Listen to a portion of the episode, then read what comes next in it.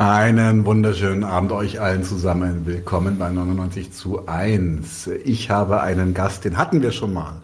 Und zwar Markus von Free Mumia Berlin. Kurz nochmal zur Abholung. Äh, Free Mumia Berlin ist ein Bündnis, eine Initiative zur Aufklärung über die Geschichte Mumia Abu Jamals. Da hatten wir dich auch schon zu Gast und ähm, auch eine Hilfsorganisation für Mumia als politischen Gefangenen und ein Bündnis gegen Todesstrafe. Das heißt, ihr seid viel in diesem, in diesem Knastkontext in den USA unterwegs. Genau. Cool. Hallo.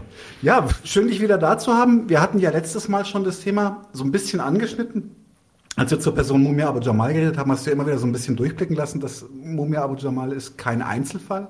Es ist nicht so, dass er der Einzige ist, der in diese Mühle geraten ist und auch generell, dass, äh, etwas, dass der amerikanische die amerikanische Knastkultur oder Knastindustrie, kann man ja sagen, dass das was Besonderes ist. Und ähm, dachte ich mir, da reden wir jetzt nochmal gezielt drüber. Und zwar kenne ich den Begriff aus den USA oder beziehungsweise aus dem Englischen. Da reden sie vom Prison Industrial Complex. Was wäre für dich eine sinnvolle, prägnante Übersetzung? Und was ist, was kann man darüber, also darunter überhaupt verstehen?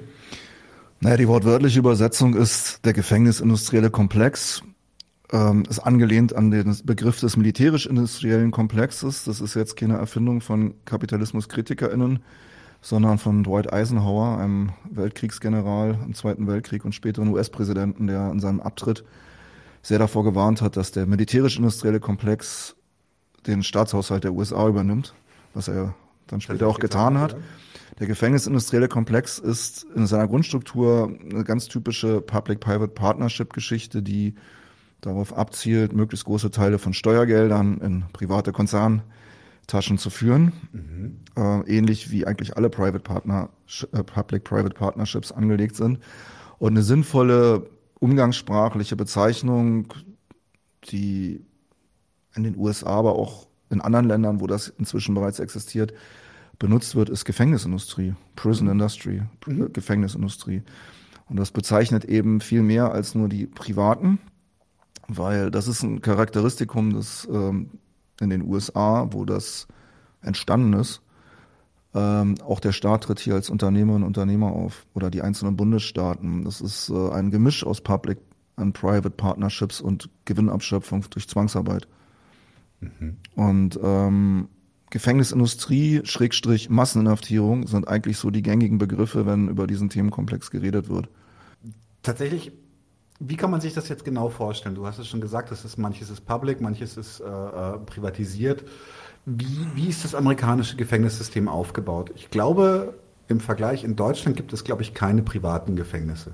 Noch doch, gar nicht. Doch, es gibt schon privat betriebene Gefängnisse, aber ähm, also Burg in Sachsen-Anhalt, Bremerförde, Ach krass. Bis vor ein paar Jahren auch in Offenburg in Baden-Württemberg. Äh, da hat allerdings Kretschmann, als er an die Macht kam, äh, die Verträge rückgängig gemacht, weil er das für keine gute Idee hält. Mhm. Äh, es gibt viele Public-Private Partnerships in deutschen Gefängnissen.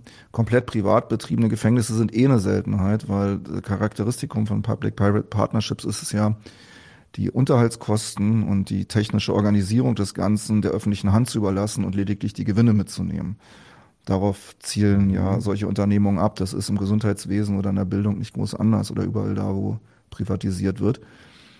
Ähm, das ist jetzt gar nicht so speziell auf die Repression oder die Knäste ähm, gemünzt, sondern das ist das generelle Wesen von Public-Private Partnerships, mhm. wo Konzerne eben versuchen, öffentliche Gelder per Verträgen oder Gesetzgebungen, die sie halt maßgeblich durch Lobbyismus mit beeinflussen, einen nicht endenden Geldstrom äh, äh, ranzukommen. Und das Vorbild ist, wie gesagt, der militärisch-industrielle Komplex, der eigentlich kurz nach dem Zweiten Weltkrieg so als Phänomen auftritt und bis heute eben 40 Prozent des US-Staatshaushaltes in Spitzenzeiten für sich abzweigt. Wobei da die Trennung zwischen staatlich und privat oft sehr schwer fällt. Okay. ähm, also wenn du nicht nur die Protagonisten, die ja nicht nur Abgeordnete im Kongress oder im Parlament sind, sondern eben auch äh, Lobbyistinnen und und dann gibt's halt auch, wie gesagt, also wenn wir jetzt auf die Gefängnisindustrie mhm. konkret zu sprechen kommen, gibt es sehr viele staatliche Unternehmungen, sowohl von der föderalen Regierung in den USA als aber auch von einzelnen Bundesstaaten. Vielleicht fangen wir mal grundsätzlich an, über Gefängnisse zu reden dort. Mhm. Es ist, ähm, es gibt ja zwei Ebenen, genau wie in der Gerichtsebene. Es gibt die bundesstaatliche, die durch verschiedene Instanzen geregelt ist. Sogenannte Berufungswege, die theoretisch allen offen stehen, praktisch niemanden oder nur wenigen Leuten, die das Geld dafür haben. Da kommen wir vielleicht noch drauf zu sprechen. Und das Gleiche gibt's auch nochmal auf der föderalen, also der US-Regierungsebene. Und in beiden, also sowohl in diesen bundesstaatlichen, die natürlich die große Mehrheit der Gefängnisse ausmachen in den USA, aber auch in der föderalen gibt es eben diese Gefängnisindustrie. Historisch streiten sich die Gemüter, wann das angefangen hat.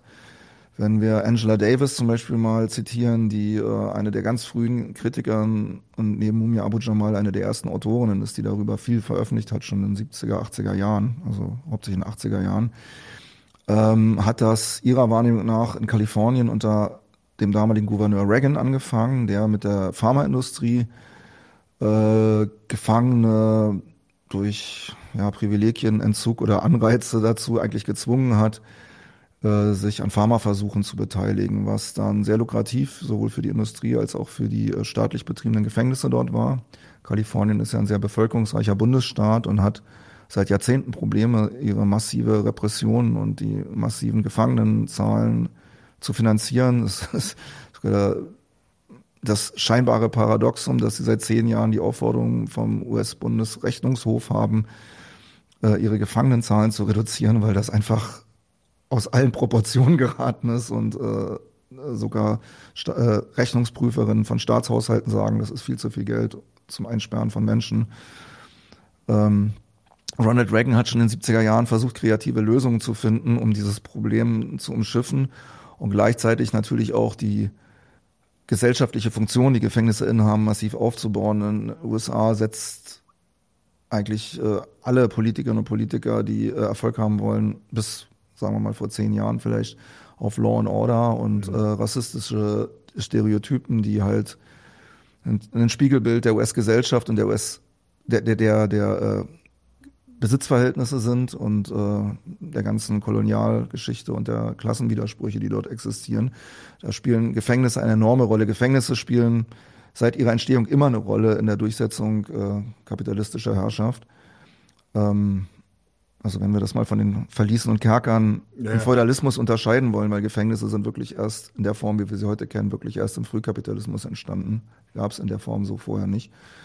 Und ähm, die haben eine gesellschaftsordnende Funktion. Und ähm, das ist in den USA in den frühen 70er Jahren ist da sicherlich auch unter Nixon und dem War on Drugs und so weiter oder dem damals ja erst postulierten War on Drugs, Realität wurde der ja erst viel später, ähm, zu einem Gesamt, also zu einem wirklich die gesamte Gesellschaft beeinflussenden Faktor geworden.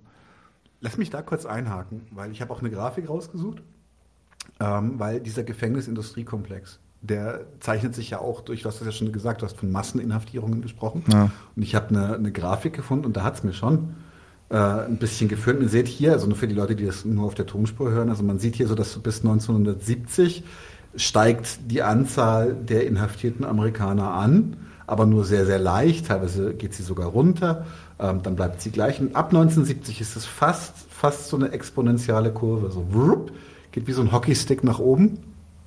Und wir sind 2008 endet die Grafik, sind wir bei über zwei, weit über zwei Millionen äh, inhaftierten Amerikanern. Äh, ich habe jetzt schon mehrfach gehört, mach die Grafik mal wieder weg. Ich habe jetzt schon mehrfach gehört, dass äh, pro Kopf der Bevölkerung Amerika das Land mit den meisten Häftlingen ist. Stimmt das? Das ist wahr. Also es ist sogar in reinen Zahlen so, dass äh, sie mehr Leute, als jedenfalls offiziell bekannt ist, äh, mehr als China und die russische Föderation zusammen inhaftieren. Allerdings müssen wir zu dieser Grafik, also die Grafik ist absolut akkurat, beschreibt aber nur einen Teil des Problems, mhm. denn ähm, das ist jetzt vielleicht ein Spezifikum, aber das macht die Dimension vielleicht klarer. Die meisten Leute, die zu Straftaten, also Felony Charges, verurteilt, äh, dafür verurteilt werden, verlieren ihre Bürgerinnenrechte. Das heißt, sie können nicht wählen, sie haben keinen Anspruch auf Sozialmaßnahmen des Staates, die ja eh nur, nur noch rudimentär vorhanden sind. Und sie müssen ihre Verurteilung natürlich auch überall danach angeben, wenn sie mal wieder frei werden, was natürlich dazu führt, dass viele von diesen Leuten nie wieder einen Einstieg in ein Berufsleben oder in irgendeine Form von Teilhabe finden.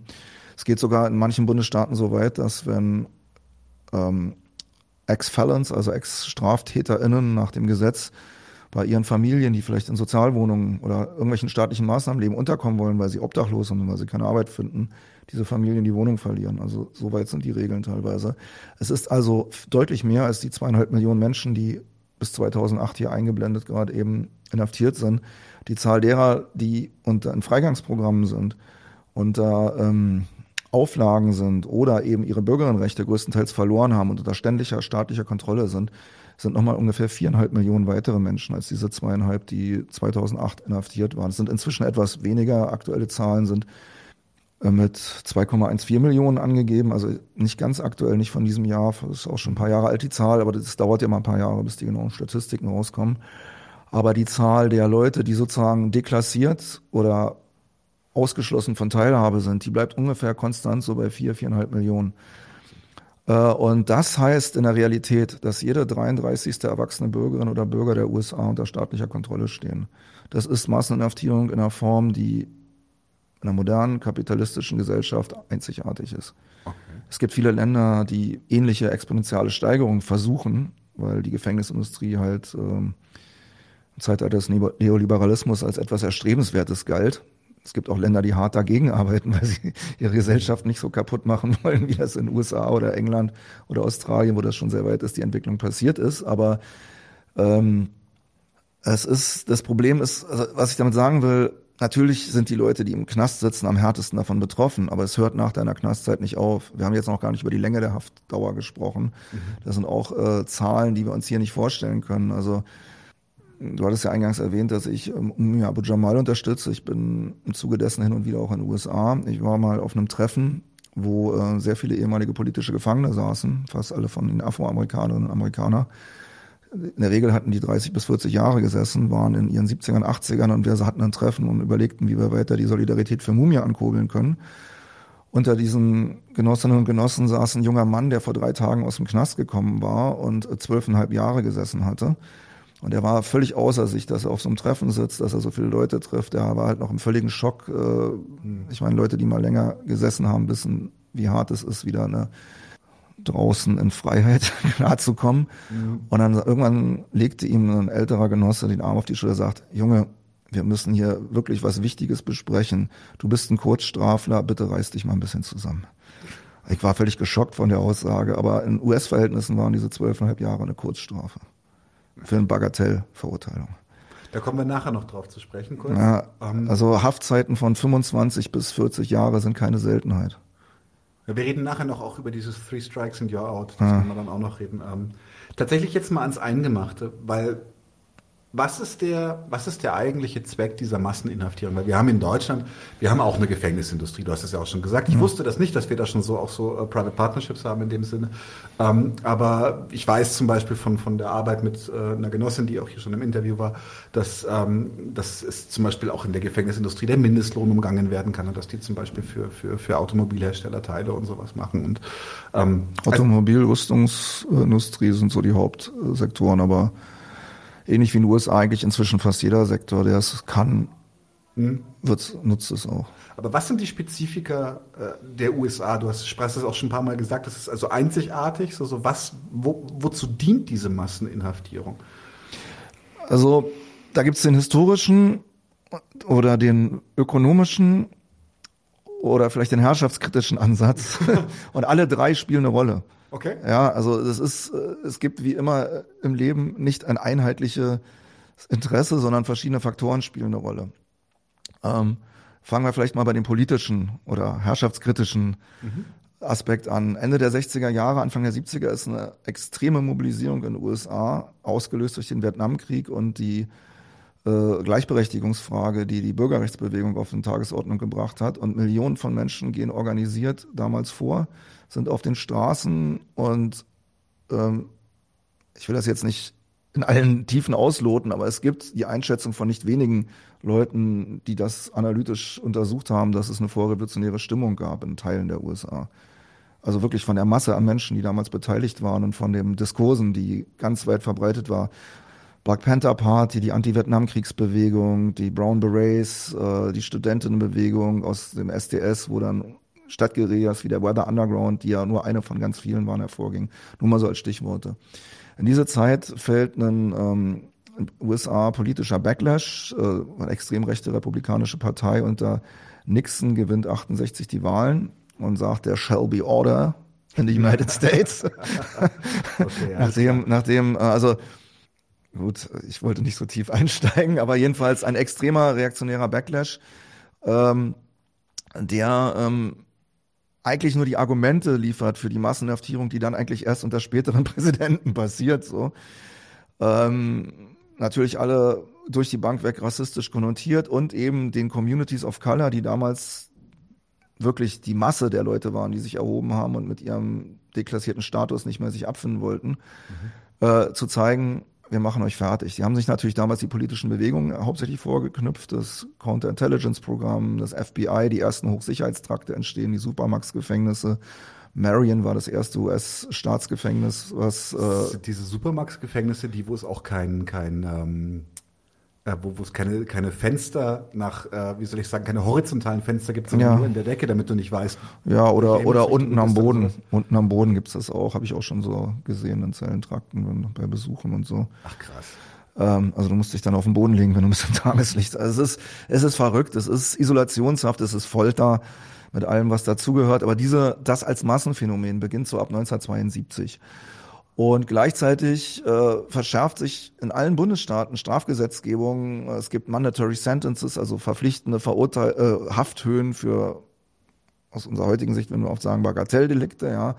Es wird sehr oft äh, an dem Krieg gegen Drogen festgemacht, also an der, also dass gerade Drogen, die in armen Communities konsumiert werden, eben viel härter bestraft werden als harte Drogen, die in reichen weißen Gegenden äh, konsumiert werden. Ähm, das Ganze, also, also zu, als Beispiel, das hat ja die Obama-Regierung versucht zu ändern, für Crack, was ja gestrecktes Kokain ist, wurdest du ungefähr, ich bin mathematisch da jetzt nicht so ganz genau, aber du wurdest um das zigfache höher bestraft, als wenn du mit reinem Kokain festgenommen wurdest. Dann kommt dazu, dass äh, Gesetzgebung oder Verschärfungen oder Anreize, finanzielle Anreize für Police Departments geschaffen wurden, Drogen zu finden, wo die sich dann über gar nichts anderes mehr kümmern und ständig arme Communities überziehen. Äh, teilweise die Drogen auch wirklich mitbringen. Da gibt's äh, tausende von Beispielen, wo das dokumentiert ist, um eben diese Erfolge abzufeiern und die Prämien einzustreichen oder die Fahrzeuge oder Bargeldschaften, die sie dabei finden, als Drogengelder zu konfiszieren und am Ende des Monats unter sich aufzuteilen. Ähm, das hat solche Blüten geschossen, das ist nach Bundesstaat zu Bundesstaat unterschiedlich, aber gerade in Südstaaten als auch in Washington DC sagen bürgerliche Kritikerinnen von dieser Mechanismen, du kannst hier keinen Mord mehr aufgeklärt haben, weil alle nur noch nach irgendwelchen vermeintlichen Drogen suchen oder sie produzieren, um sie dann zu finden. Dass hier jegliche Polizeiarbeit und öffentliche Vorsorge, die sie vorgeben zu tun, längst, längst aufgehört hat. Ähm, ja, das sind ökonomische Anreize, die äh, vom Staat geschaffen wurden, um gewisse Communities, die den Aufstand gewagt hatten und die rassistische Gesellschaftsordnung der USA, die ja ähm, seit ihrer Gründung oder eigentlich in den Kolonialzeiten davor schon bestand, eben ins nächste Jahrhundert zu retten. Und das haben sie auch geschafft. Denn es sah Ende der 60er, Anfang der 70er Jahre massiv so aus, als ob die weiße Vorherrschaft, die White Supremacy, äh, als Gesellschaftsmodell nicht mehr akzeptabel ist. Und die Gefängnisindustrie ist einer der wesentlichen Faktoren, weil sie hat gezielt Communities of Color getroffen, in der Mehrheit. Inzwischen trifft sie auch die arme, ärmeren oder abgerutschten Teil der weißen Bevölkerung. Seitdem steigt auch die Kritik an ihr. Aber ähm, sie hat wirklich gezielt äh, Communities of Color äh, angegriffen. Also vielleicht mal aktuelle Zahlen oder um das begreifbar zu machen. Im Alter zwischen 18 und 35 Jahren sitzt jeder dritte afroamerikanische Mann in Haft, jeder sechste hispanische Mann und von Indigenen, die ja äh, eine sehr kleine Teil der Bevölkerung noch stellen nach dem großen Massenmord, der an ihnen begangen worden ist, ist das Verhältnis äh, noch krasser. Ich habe da nicht die aktuellen Zahlen, aber es sitzen sehr viele indigene Männer. Ich rede hier von Männern, weil 85 Prozent der Gefangenen männlich sind. Aber unter den die Anzahl inhaftierter Frauen ist auch kontinuierlich gestiegen in all den Jahren und unter ihnen machen auch die People of Color die absolute Mehrheit aus. Die US-Gesellschaft ist zu 80 Prozent europäisch weißen Ursprungs. Die größte nicht weiße Bevölkerungsgruppe sind Afroamerikaner mit 12, 13 Prozent der Bevölkerung. Hispanics machen äh, 6, 7 Prozent aus. ist gar nicht so viel. Ich hatte tatsächlich mal schon mal gehört, und dass es inzwischen äh, gekippt ist und dass die Weißen nicht mehr. In Großstädten, aber in absoluten Zahlen in den USA ist es nicht so. Und, ähm, und ähm, Menschen aus, äh, ich meine, das sind alles US-Bürgerinnen, aber die ihren familiären Ursprung in, in Asien haben, ja, sind keine, keine 5 Prozent und äh, Indigene keine 1 Prozent der Bevölkerung oder vielleicht gerade mal so 1 Prozent inzwischen. Die meisten sind tot. Naja, ähm, äh, es ist ein komplexes Thema, aber nur um es mal anzudeuten, in den Gefängnissen stellen alle diese People of Color, die zusammen nicht mal 20 Prozent der US-Bevölkerung ausmachen, zwei Drittel der Gefangenen. Mhm. Bis heute noch. Ja. Und da, dadurch wird deutlich, das war ein Angriff gegen die Communities of Color, die eben den Aufstand gewagt hatten. Das ist der politisch herrschaftliche äh, Interesse.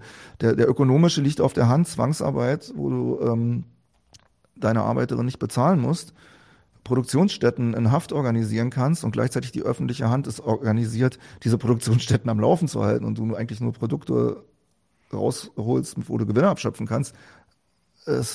Es ist ein No-Brainer für alle Konzerne, da ist richtig Geld zu machen. Also die US-Gefängnisindustrie gehört sowohl staatlich als auch privat zum siebtgrößten Binnenkonzernkomplex der US-Wirtschaft. Und die US-Wirtschaft ist jetzt, ähm, ich glaube, immer noch die größte der Welt von den Umsätzen. Ich bin mir da nicht 100 pro sicher, ob das immer noch so ist, aber ich denke ja. Und ich glaube auch mit Abstand. Äh, und der siebtgrößte Binnenkonzern, ähm, gerade im Jahr 2008, als wir die, die Statistik gesehen haben, im Jahr 2008 hat äh, äh, gab es eine Studie darüber, wo sie gesagt haben, euphemistisch, das ist der drittgrößte Arbeitgeber der USA. Damals war die Automobil- und Waffenindustrie waren da auch die größten Fertiger, aber inzwischen, also wir haben mal so einen Test gemacht und haben mal mit Antiknastaktivistinnen einen Großeinkauf für eine Woche organisiert in, Philadelphia und wir haben, sind so durch die Regale gegangen und sie konnten für alles irgendwie Belege finden oder wussten, auch das wird im Knast produziert. Also es ist wirklich jedes Haushaltsprodukt bis hin zu Serviceleistungen. Sogar Serviceleistungen werden im, äh, im Knast angeboten. Callcenter oder was? Ja, ja, es gab 2010 eine Untersuchung, dass 90 Prozent aller in den USA betriebenen Callcenter von Gefangenen äh, betrieben werden. Okay, kack, die waren da nicht. Krass. Ja, ich meine, vom Gesamtmarkt von Callcenter ist das nicht so viel, weil sie haben Callcenter oft ins englischsprachige Asien verlagert. Aber wenn in USA auf US-Boden Leute sitzen, die dir erklären, warum du deine Waschmaschine anschließen musst, die Wahrscheinlichkeit, dass du mit dem Gefangenen redest, recht hoch. Ich habe, ähm, ich möchte eine Frage im Publikum, aus dem Publikum stellen, mhm. beziehungsweise eine Anmerkung und in der Zeit werde ich mein Mikro wieder hochpegeln, weil äh, mir gesagt wurde, ich bin deutlich leiser als du. Ich stelle dir die Frage und dann kriege ich kurz hinter dir vorbei. Ähm, und zwar, beziehungsweise ist das eine Anmerkung. Lefty meint, Joe Biden sei, Joe Bidens Rolle bei der Masseninhaftierung sei auch entscheidend gewesen. Darauf sei er noch stolz. Kannst du uns was dazu sagen? Und Joe Biden kommt äh, politisch aus der, aus der Clinton-Ära. Da hat er seine ersten großen politischen Ämter bekleidet und seine äh, Karriere begonnen. Und die Clintons waren beide, haben ihre Karriere auf Inhaftierung und Todesstrafe eigentlich begründet, auf harter Staat und äh, brutales Vorgehen.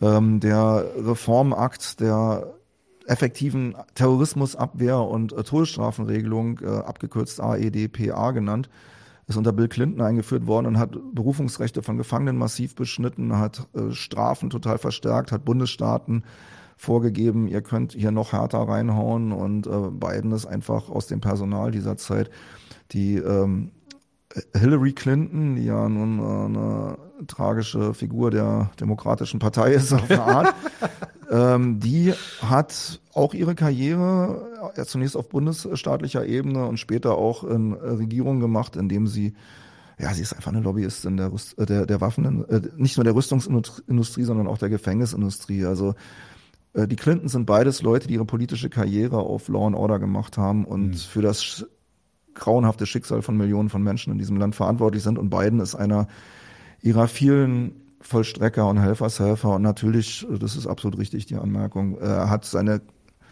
Karriere gemacht und ich weiß jetzt nicht, ob er stolz drauf ist, aber es würde mich nicht überraschen, wenn er das auch gesagt hätte. So, ähm, das ist äh, bis vor wenigen Jahren in der White Supremacist Majority ein Konsens gewesen. Mhm. Law and Order als eine gute Sache anzusehen. Das hat sich inzwischen geändert, aber da kommen wir vielleicht später noch drauf. Mhm. Ja, aber dann passt er ja auch gut zu Kamala Harris. Ja, super. Ähm, lass uns mal, lass uns mal kurz. Also es ist keine, keine Überraschung, dass gerade Kamala Harris, in, in diesem Aspekt finde ich es keine Überraschung, dass Kamala Harris Vizepräsidentin geworden ja. ist. ihre Funktion in dieser Regierung ist eine andere, aber die kennen sich die Leute oder sie haben ähnliche Interessen oder eine ähnliche Geschichte so. Klar. Ähm, Nightmare Reality fragt noch, und zwar fragt Nightmare Reality, gibt es starke Unterschiede zwischen den einzelnen Bundesstaaten oder ist das relativ gleich? Ja, es, äh, ja, was heißt stark? Ähm, es gibt in der historischen Entwicklung Bundesstaaten, die das äh, früher eingeführt haben, äh, Free Strikes oder die, die, die ganzen oh, Plea Bargains, ja, ja. Äh, also diese ganzen Deals, die sie da machen, und andere, die es später eingeführt haben. Und es gibt noch sehr wenige, frag mich jetzt bitte nicht welche, die es nicht machen, gerade mit diesen Mandatory Sentences und Free Strikes und so. Aber ähm, also im Detail des Grauens unterscheiden sich Bundesstaaten. Kalifornien, Texas, gerade mit der Todesstrafe Ohio oder Georgia sind gefährlicher als Pennsylvania, wobei Pennsylvania auch ein äh, super brutales äh, Gefängnisregime hat, aber äh, sie haben Moratorium auf die Todesstrafe verhängt und seitdem das ausgelaufen ist, haben sie keine mehr vollstreckt. Ähm, New York hat sie zum Beispiel abgeschafft, hat aber auch super brutale Knäste, so, ne? Also es ist immer die Frage, was ist schlimmer, ne? Es, es gibt unterschiedliche Horrorszenarien ähm, und unterschiedliche Auswirkungen auf die Communities, aus denen die Gefangenen kommen. Mir, ich habe früher sowas auch gedacht. Es gibt Unterschiede und die alte Mason-Dixie-Linie wäre so die politische Trennlinie. Aber eigentlich stimmt das gar nicht. Ganz kurz musst du uns helfen. Was ist die Mason-Dixie-Linie? Äh, das war äh, im historischen Auseinandersetzung um die Frage der Sklaverei, die ja keine humanistische war, sondern eine ökonomische.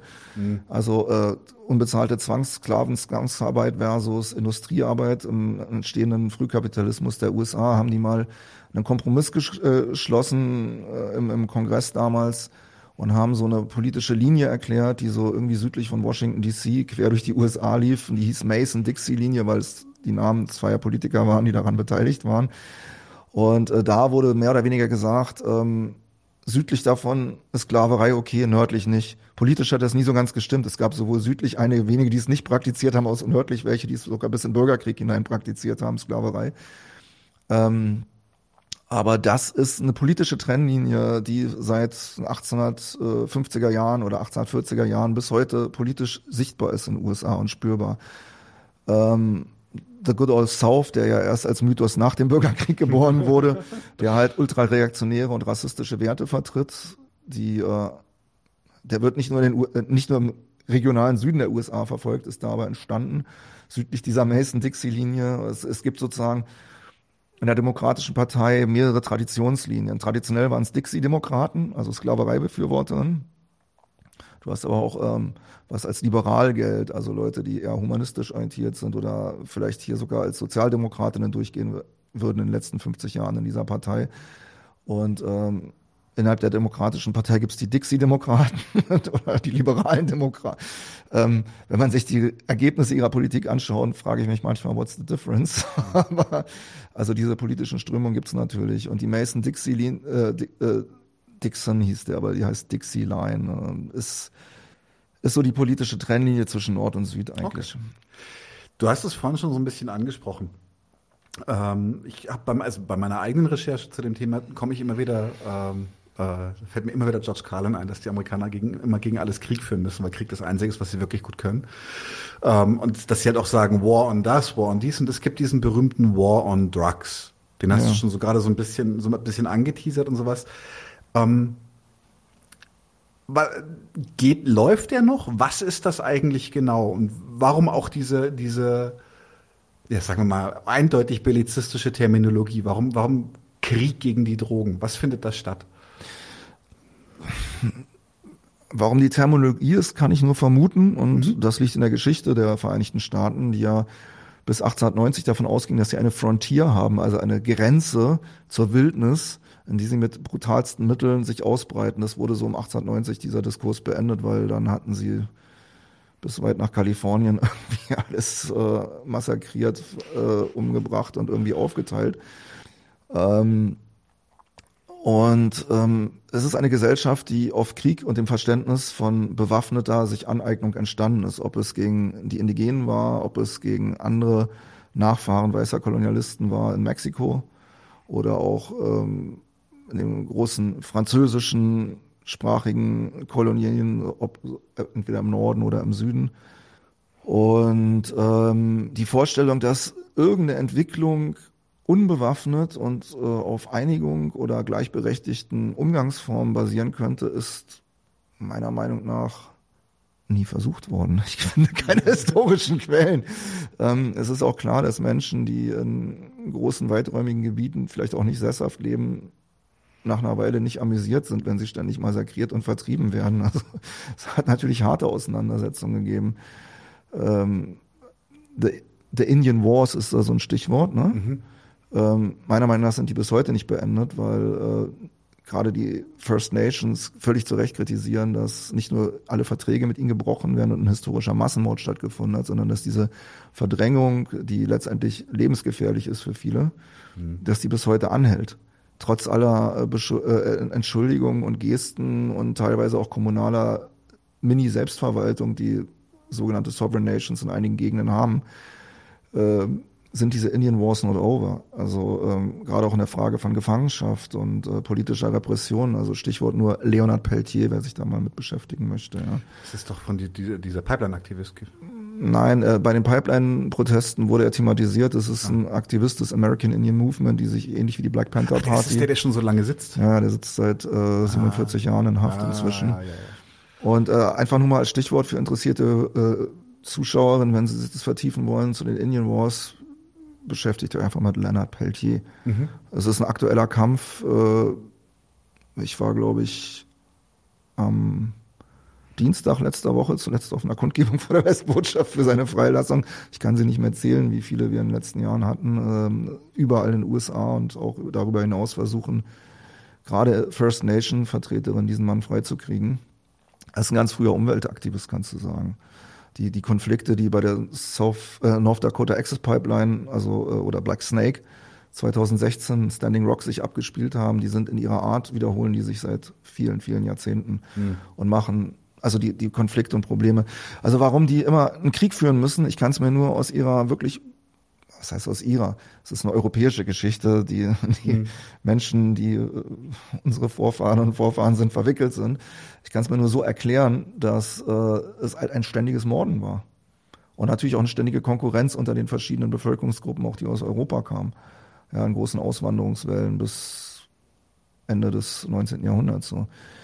Ähm, dass sie auch außenpolitisch permanent im Kriegs- oder fast immer im Kriegszustand sind, das ist wahr am Anfang haben sie 150 Jahre ihren Hinterhof terrorisiert und dann irgendwann nach den beiden großen Weltkriegen ähm, wurde das halt globalisiert. Also Wobei es gab davor auch schon einige, aber das führt jetzt, glaube ich, schon zu ja, weit. Also äh, Krieg ist ein sehr bestimmtes äh, Thema in der US-Gesellschaft, weil äh, gerade auch Teilhabe, gesellschaftliche Teilhabe bis heute für viele Menschen nur möglich ist, wenn sie sich dem Imperium halt verdingen. Das ist äh, schon im Roman Empire so und das ist gewesen und das ist auch heute so, dass ja. wenn du halt keine Staatsbürgerschaft kriegst oder eben Abschlussprobleme hast, weil du, ich denke, wir reden auch noch über die School-to-Prison-Pipeline, weil du halt keine Chance auf Bildung hast und Teilhabe, ähm, dass du das halt als Soldatin oder Soldat halt haben kannst. Äh, Krieg ist ein Dauerthema, gerade im ärmeren Teil der US-Bevölkerung.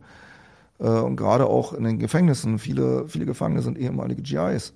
Mhm. Ja, oder, oder haben Kinder, die gerade in aktuellen Kriegen stecken und während sie selbst mit ihrem Todesurteil kämpfen oder dagegen, müssen sie ihre Kinder aufbauen, die im Irak Angst haben zu sterben. Ich habe jahrelang einen Gefangenen unterstützt, der genau dieses Dilemma hatte, als er gegen seine Hinrichtung kämpfte, seinen völlig traumatisierten Sohn äh, per Briefen aufrechthalten zu müssen. Scheiße. Hartes Schicksal. Der Mann hat zum Glück überlebt und ist rausgekommen aus dem Knast.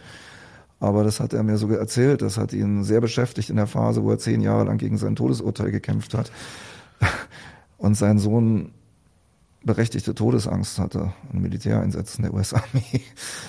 Und ähm, ja, also es ist arme Menschen in den USA mussten und müssen bis heute unheimlich viele für uns nicht zum Glück immer noch nicht vorstellbare Wege finden, um irgendwie zu überleben. Und das ist natürlich eine rassistische Teilung der Gesellschaft. Die White Supremacy ist sehr strukturiert. Ja, die ist nicht nur die weiße Mehrheitsgesellschaft unterdrückt alle anderen. Die versuchen natürlich wie überall in solchen, in unserer Gesellschaft ja auch, gibt es rassistische Hackordnungen und danach wird die Teilhabe verteilt. Und Armee oder die Teilnahme an Armee war immer ein Mittel, gerade für sehr arme Menschen irgendwie zwei Sprossen höher zu kommen oder irgendwie eine Chance zu finden. Deswegen äh, finden viele Leute, die eine berechtigte Kritik an den Verhältnissen führen, sehen, die haben die Armee auch als Chance für sich begriffen. Mhm. Also das war selbst in der Black Panther Partei so, dass viele der äh, sehr aktivistischen Kaderinnen und Kader dort einen Vietnamkriegshintergrund hatten. Ne? Und äh, da auch die Selbstdisziplin rausgezogen haben. Wir wollen hier wirklich was erreichen. Wir müssen uns genauso konsequent organisieren, wie, wie, wie das ähm, gesellschaftlich-politische System, was wir verändern wollen oder was wir stürzen wollen. Mhm. Das ist für uns manchmal nicht so verständlich, aber wenn wir noch in Deutschland noch einige Jahre weiter in Kriegen mitmischen, werden wir diese Phänomene hier auch sehen, weil natürlich immer mehr Ex-Soldatinnen und Soldaten in unserer Gesellschaft leben werden. Wir haben ja die Zeitenwende, ne? Genau. Also das ist ein Phänomen, was ich mir sicher bin, in zehn Jahren hier von vielen Menschen auch verstanden werden wird. Mhm. Nochmal kurz zurück zum Krieg gegen die Drogen. Du hast es gerade schon vorhin auch schon ein bisschen beschrieben.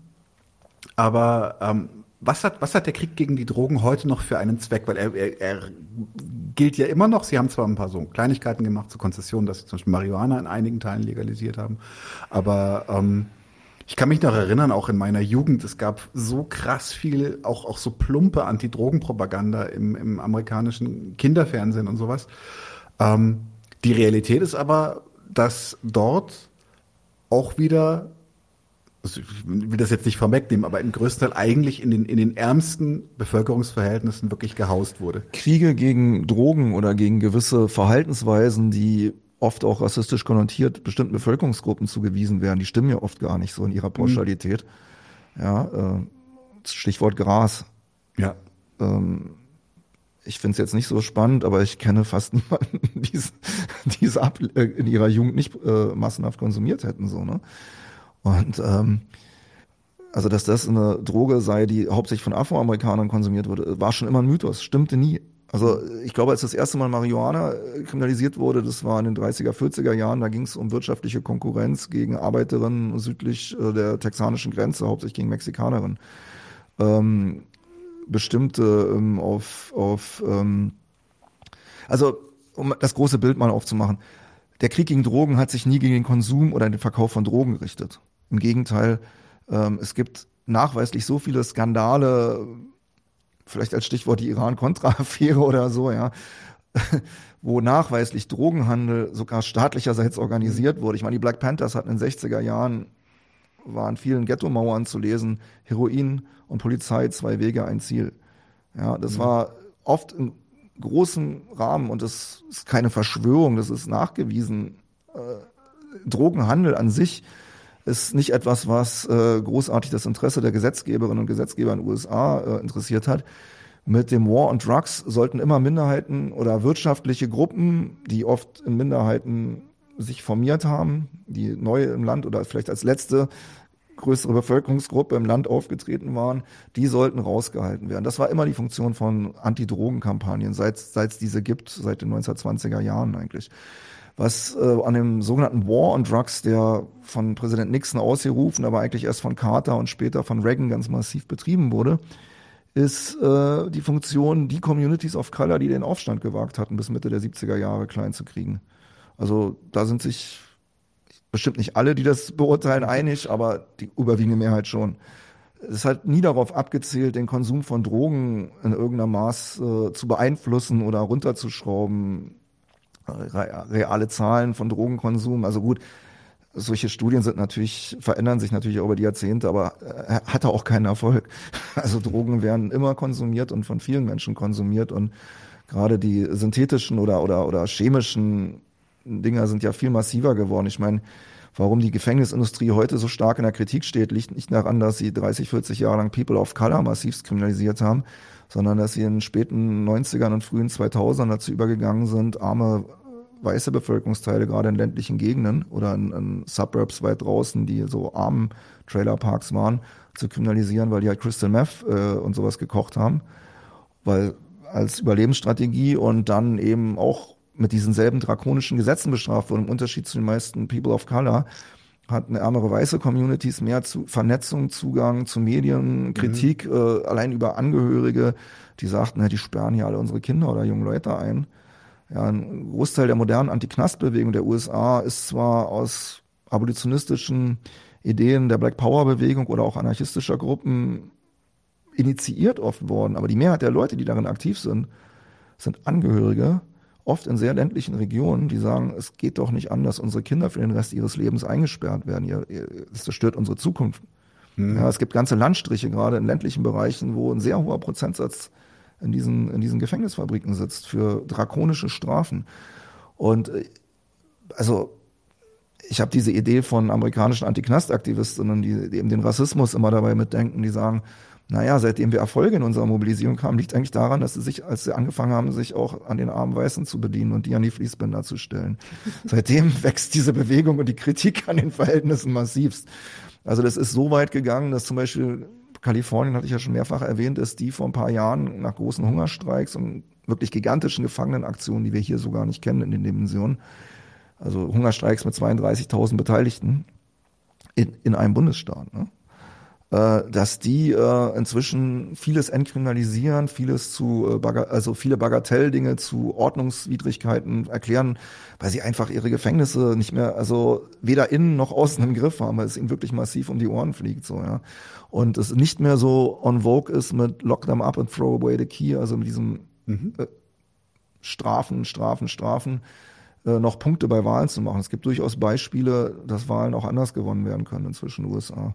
Lass mich das ganz kurz noch paraphrasieren, was du gesagt hast. Also für dich ist der War on Drugs, beziehungsweise der War on Drugs ist äh, ein, ein, ein Mittel der Herrschaftsdurchsetzung gegen, in dem Fall, die sich aufständischer und also immer aufständischer gebende äh, schwarze Bevölkerung der USA. Uh, People of Color, es waren nicht nur Afroamerikanerinnen, es gab auch andere Gemeinden, die massiv okay. ihr Unrecht äh, oder die, die Zustände angegangen sind, unter denen sie leben müssen. Ähm, das ist der politische Diskurs oder der, der Herrschaftsdiskurs, der dahinter steckt. Es gibt natürlich wie immer dann den ökonomischen, weil wenn du siehst, das funktioniert als Konzern, wirst du natürlich versuchen, solche Diskurse zu verschärfen und äh, entsprechenden Lobbyismus zu betreiben und Politikerinnen und Politikern, die eine Karriere vorhaben, entsprechende Starthilfen oder Wahlkampfhilfen zu geben, um dir dann diese Gesetze zu kaufen. Das ist allerdings auch schon fast ein alter Trend, den ich da beschreibe. Es gibt eine Lobbyorganisation, die sich in, ich glaube Anfang der 90er Jahre, vielleicht auch schon ein bisschen früher gebildet hat. Sie heißt abgekürzt CCA, Corporate No Corrections Corporations of America, in dem viele verschiedene Branchen sich als Lobbyorganisation zusammengetan haben, um eben äh, lokale als auch föderale Gesetzgeberinnen dazu zu bringen, diese, also die hatten mal so in 2010er Jahren hieß es, dass die pro Jahr 300 Milliarden Dollar im US-Kongress für schärfere Gesetze ausgeben. Und sie haben in 2000er auch sehr viele föderal, äh, nee, bundesstaatliche Gefängnisse übernommen. Ich hatte ja eingangs beschrieben, dass oft die lokalen Kommunen den Unterhalt für so ein Gefängnis stellen müssen. Den wird in der Werbephase für sowas übrigens ganz ähnlich, wie sie es auch hier in Brandenburg mit dem Berliner Knaster der JVA Heidering gemacht haben. Das waren echt genau dieselben Diskurse. Ja, hier wird gebaut, da passiert was in einer strukturschwachen Region, da kommen Bauarbeiterinnen, da kommt Steueraufkommen. Was sie diesen Gemeinden nicht erzählen, nach ein paar Jahren Bauphase sind die halt alle wieder weg. Ja. Und die Unterhaltskosten bleiben bei ihnen. Viele, also laut einer Spiegelstudie von 2005 sind äh, weit über 1000 ländliche Kommunen in den USA zahlungsunfähig gewesen, allein nur an den Betriebskosten von solchen Gefängnisfabriken, die dann irgendwo in the middle of nowhere dann 1500 bis 2500 Gefangene da irgendwie ausbeuten. Und äh, mussten, also ich habe mal so eine Durchschnittsgröße von so einem Knast in der Größe beträgt pro Woche 60, 70.000 Dollar damals in der Zeit. Also heute wird das wahrscheinlich wesentlich mehr sein den Preissteigerungen und so. Und daran gehen diese ländlichen Kommunen einfach kaputt, weil die sozialversicherungspflichtigen Jobs und Steueraufkommen, die durch sowas entstehen, ja, lass das ein paar hundert sein, aber das mhm. fällt jetzt, das deckt diese Summen, diese Ausgaben halt nicht. Ne? Und das war halt so eine ganz große Propagandalüge, die im neoliberalen Zeitalter föderale Politiker sehr gepusht haben. Ja, macht doch diese Verträge und so. Viele haben gesagt, nicht in meinem Hinterhof, also es sieht hässlich aus, das wollen wir ja nicht sehen. Deswegen sind die ja oft auch in völlig abgelegenen Gegenden, die oft klimatisch brutale Bedingungen haben, Wüsten, halt Gebirge, ja, wo halt auch wenig Menschen leben. Ja, also es gibt auch Leute, die wollen in sowas leben, aber die Mehrheit der Menschen lebt halt nicht in solchen Gegenden. Ne? Und ähm, ja, und dann haben die CCA und hat gesagt, okay, wir übernehmen die, die Läden von euch, wir übernehmen sogar eure Schulden. Die haben sich ja oft dann selbst verschuldet um das überhaupt noch betreiben zu können. Aber im Gegenzug müsst ihr uns äh, garantieren, dass diese äh, Bettenbogen, ja, die rechnen das genauso ab wie Krankenhäuser, dass die zu 90 oder 95 Prozent belegt sind. So, jetzt muss eine ländliche Region äh, gucken, dass sie keine Strafgelder für leere Betten zahlt. Die rechnen das in Betten ab, ne? obwohl es äh, in solchen Gefängnissen oft eigentlich nur Betonbänke mit einer Decke sind. Also das zählt als Betten im Knast. Schlafplätze. Ja, und äh, dann ziehen viele Gemeinden los, also die erlassen dann kommunale Bylaws, die wirklich von Landkreis zu Landkreis unterschiedlich sein können. Also Reisewarnung, Mittlerer Westen, informiert euch, wenn ihr durch mehrere Bundesstaaten fahren wollt, über die kommunalen Bylaws, die sind oft sehr, sehr verrückt. Also verrückter als das kalifornische Jaywalking, dass man nicht außer über dem Zebra über die Straße gehen darf, das ist vielleicht bekannt. Aber die haben wirklich sehr verrückte Kommunalgesetze, die das alleinige Ziel haben, durch Regelverstöße die Leute zumindest in Untersuchungshaft für einige Weile, einige Monate zu bringen, um eben diese Quota mit den Betten zu füllen. Und ähm, also der Aufstand in Ferguson, ja, da sind sich viele Analysten einig, ist eigentlich durch kommunale Bylaws äh, ähm, initiiert worden. Der, der unmittelbare Hol uns nochmal kurz ab, historisch. Was ist in Ferguson gewesen? Äh, Ferguson, äh, New Orleans, äh, ist ein Ort, in dem in der Frühphase der Black Lives Matter Bewegung ein junger schwarzer Jugendlicher auf offener Straße brutalst und völlig sinnlos von einem Polizisten erschossen worden ist aus wenigen Metern. Was alles gefilmt wurde, hieß Mike Brown oder Michael Brown, junger Mann oder junger Teenager. Und kurz darauf brach ein Aufstand los in einer Größe, wie äh, das eigentlich seit den 90er Jahren nicht mehr zu sehen war in den USA, wo sich Tausende von Menschen sogar bewaffnet erhoben haben und für mehrere Wochen die lokale und dann später auch föderale Polizei vor unlösbare Aufgaben gestellt haben, was dann schließlich militärisch niedergeschlagen wurde. Und woraus unheimlich viele Impulse in die Black Lives Matter Bewegung, als eigentlich auch in jede linke Bewegung der USA ausging. Das Ganze hat sich 2014 zugetragen. Fergus ist eine kleine Gemeinde, ist eigentlich eine Vorortgegend von der Großstadt New Orleans. Und die haben ich weiß nicht wie viele hunderte von Bylaws, aber äh, wenn Menschen dort gerade People of Color einkaufen gehen, verabschieden sie sich oft mit dem Ding, wer weiß, wann wir uns wiedersehen, weil es halt so unheimlich einfach ist und unter irgendwelchen Vorwänden angehalten und kontrolliert und irgendwelcher Strafen und in U-Haft gesteckt zu werden. Und ähm, Ferguson ist einfach so ein Landkreis, die auch solche Verträge haben mit äh, der CCA oder, oder Privatbetreibern von Gefängnissen und deswegen. Aber es ist darauf nicht beschränkt. Aber Ferguson war halt so ein großer Aufstand und der Unmut der Menschen kam aus dieser Praxis, aus dieser täglichen Schikane und rassistischen Gewalt, weil es nicht überraschend hauptsächlich People of Color trifft, die alleine im Auto fahren oder unterwegs sind, so, ne? Und dass diese ungeheure Wut und Entschlossenheit von den Menschen da war, war natürlich ausgelöst durch diesen brutalen rassistischen Mord, aber das war einfach nur noch der Tropfen, der das fast zum Überlaufen gebracht hat. Und ähm, ja, es ist ähm, ja, einer der größten Aufstände, die es in den letzten Jahren in den USA gegeben hat. Mhm. Und das, das hing daran, also ich gehe mal davon aus, dass die Situation, in die dieser äh, junge Mensch gebracht wurde, lag an diesen Bylaws, sagst du? Ich weiß nicht, was in dem Kopf des Polizisten vorging, der sich entschieden hat, einen Teenager am helllichten Tag unbewaffnet auf einer Straße einfach so zu erschießen. Ähm, das ist ja oft völlig irrational und ähm, war es schon immer und wird auch immer, also die, die Zahlen von Menschen, die in den USA ermordet werden, ist seit Black Lives Matter gestiegen. Ne? Mhm. Es ist nur in unseren Medien kein Thema mehr. Und mhm. komischerweise auch in antirassistischen Bewegungen oder vielleicht verschaffen die sich nicht so Behör, Gehör, aber die Einschätzung ist, dass täglich drei bis vier Menschen von der Polizei in den USA ermordet werden. Das war in der Hochphase von Black Lives Matter um 2015 noch weniger. Statistisch, ich meine, äh, dieser Junge wurde erschossen und das ging halt damals durch die Medien und äh, durch die Social Media vor allen Dingen, weil es halt ein Vi äh, Handy, zwei, drei, nee, es gab ein Handyvideo davon, was es sehr eindrücklich gezeigt hat und äh, viele Menschen konnten sich darauf beziehen, weil sie eigene Erfahrungen in ihren Communities von solchen Geschichten haben und in der Region hat es dann gereicht, aber dass diese Region da so unter so einer Spannung steht, steht unter den Profitinteressen privater Gefängnisindustrie und einer willfährigen Politik, die halt repressivste Gesetze und Überraschungspakete bereithält, um diese Kneste ständig gefüllt zu haben. Das hat in der Gegend sehr zu einer sehr explosiven Stimmung geführt, weil die Leute immer gesagt haben, was denn noch?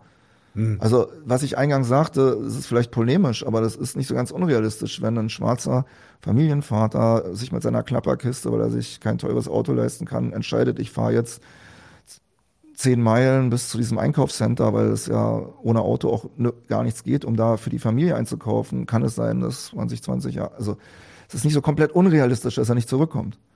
Ja, also es passiert natürlich nicht allen ständig, aber es passiert oft genug und alle kennen diese Geschichten, haben sie in der Verwandtschaft oder Bekanntschaft und irgendwann reicht's. Hm. Und äh, das war damals, also so begreife ich das inzwischen. Ich habe auch mit Leuten aus der Region geredet, die damals an dem Aufstand beteiligt waren, die hier mal in Berlin zu Gast waren. Und diese haben mir das so erklärt, mhm. dass Mike Browns äh, Ermordung der Tropfen war, der es fast zum Überlaufen gebracht hat, aber dass diese Praxis schon 20 Jahre vorher ein unerträgliches Klima in der Region geschaffen hat. Und das sind halt die gesellschaftlichen Auswirkungen der Masseninhaftierung, die nicht nur die Leute treffen, die in diesen Gefängnissen sitzen, sondern eigentlich alle in Schach halten. Warum rennen so viele junge Menschen auf Color vor der Polizei weg? Weil sie wissen, jeder Kontakt kann mich potenziell näher an ein Leben im Gefängnis bringen. Und die Polizisten nehmen das oft als äh, Jägerinstinkt wahr und schießen hinter ihnen her oder rennen hinter ihnen her und erschießen sie. Also viele dieser dokumentierten Morde, die durch die Polizei begangen werden, sind ja genau solche Geschichten. Unbewaffnete Teenager rennen weg, mhm. weil sie wissen, jeder Kontakt ist Könnte gefährlich. Ja, ja. Um dann eben, weil sie weggerannt sind, Opfer von tödlicher Polizeigewalt zu werden. Oder auch nicht tödlicher, die aber trotzdem auch sehr, sehr brutal ist und oft dann auch in Verurteilungen mündet, weil sie halt sich einer Festnahme entziehen oder Widerstand leisten oder so. Ne? Und äh, das ist ein Massenphänomen überall in den USA. Also es gibt Regionen, wo das vielleicht stärker ausgeprägt ist und welche, wo sie sich nicht ganz so trauen, aber gerade in die Region Seattle, was ja in den letzten Jahren auch sehr in den Medien war, wo sie jetzt dieses äh, Cop City, also dieses Trainingscenter ähm, für militärähnliche Polizeieinheiten eigentlich hinsetzen, die innerstädtischen Aufstandsbekämpfung dort proben. Ja, nichts anderes ist das. Das haben sie genau in so eine Gegend gesetzt, in der es halt massiven Widerstand gegen diese Praktiken gab. Und es ist ja Anfang des Jahres auch, als der Wald, wurde, der gerodet wurde, für diese Cop City besetzt wurde, ist ja auch ein Aktivist getötet worden von der Polizei.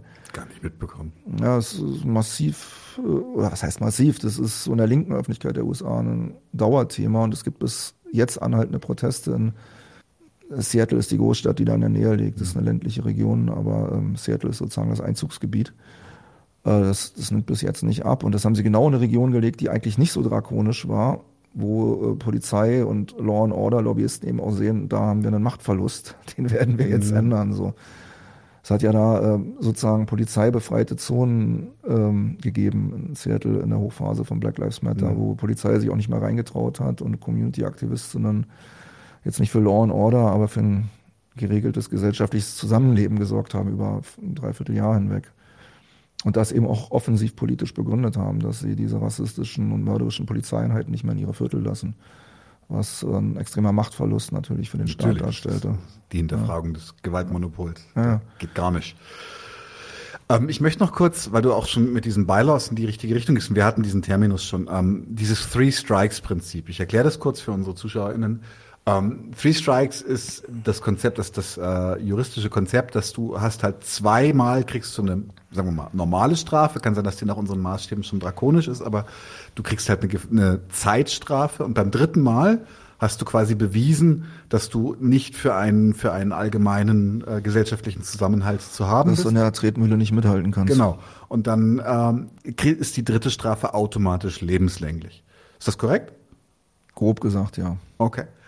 Gilt das bundesweit oder gilt das nur in bestimmten Staaten? Das ist äh, eine bundesstaatliche Gesetzgebung, die aber in fast allen Bundesstaaten existiert. Lebenslänglich mit Bewährung ist dann die Strafe, was heißt 15 bis 25 Jahre. Mhm.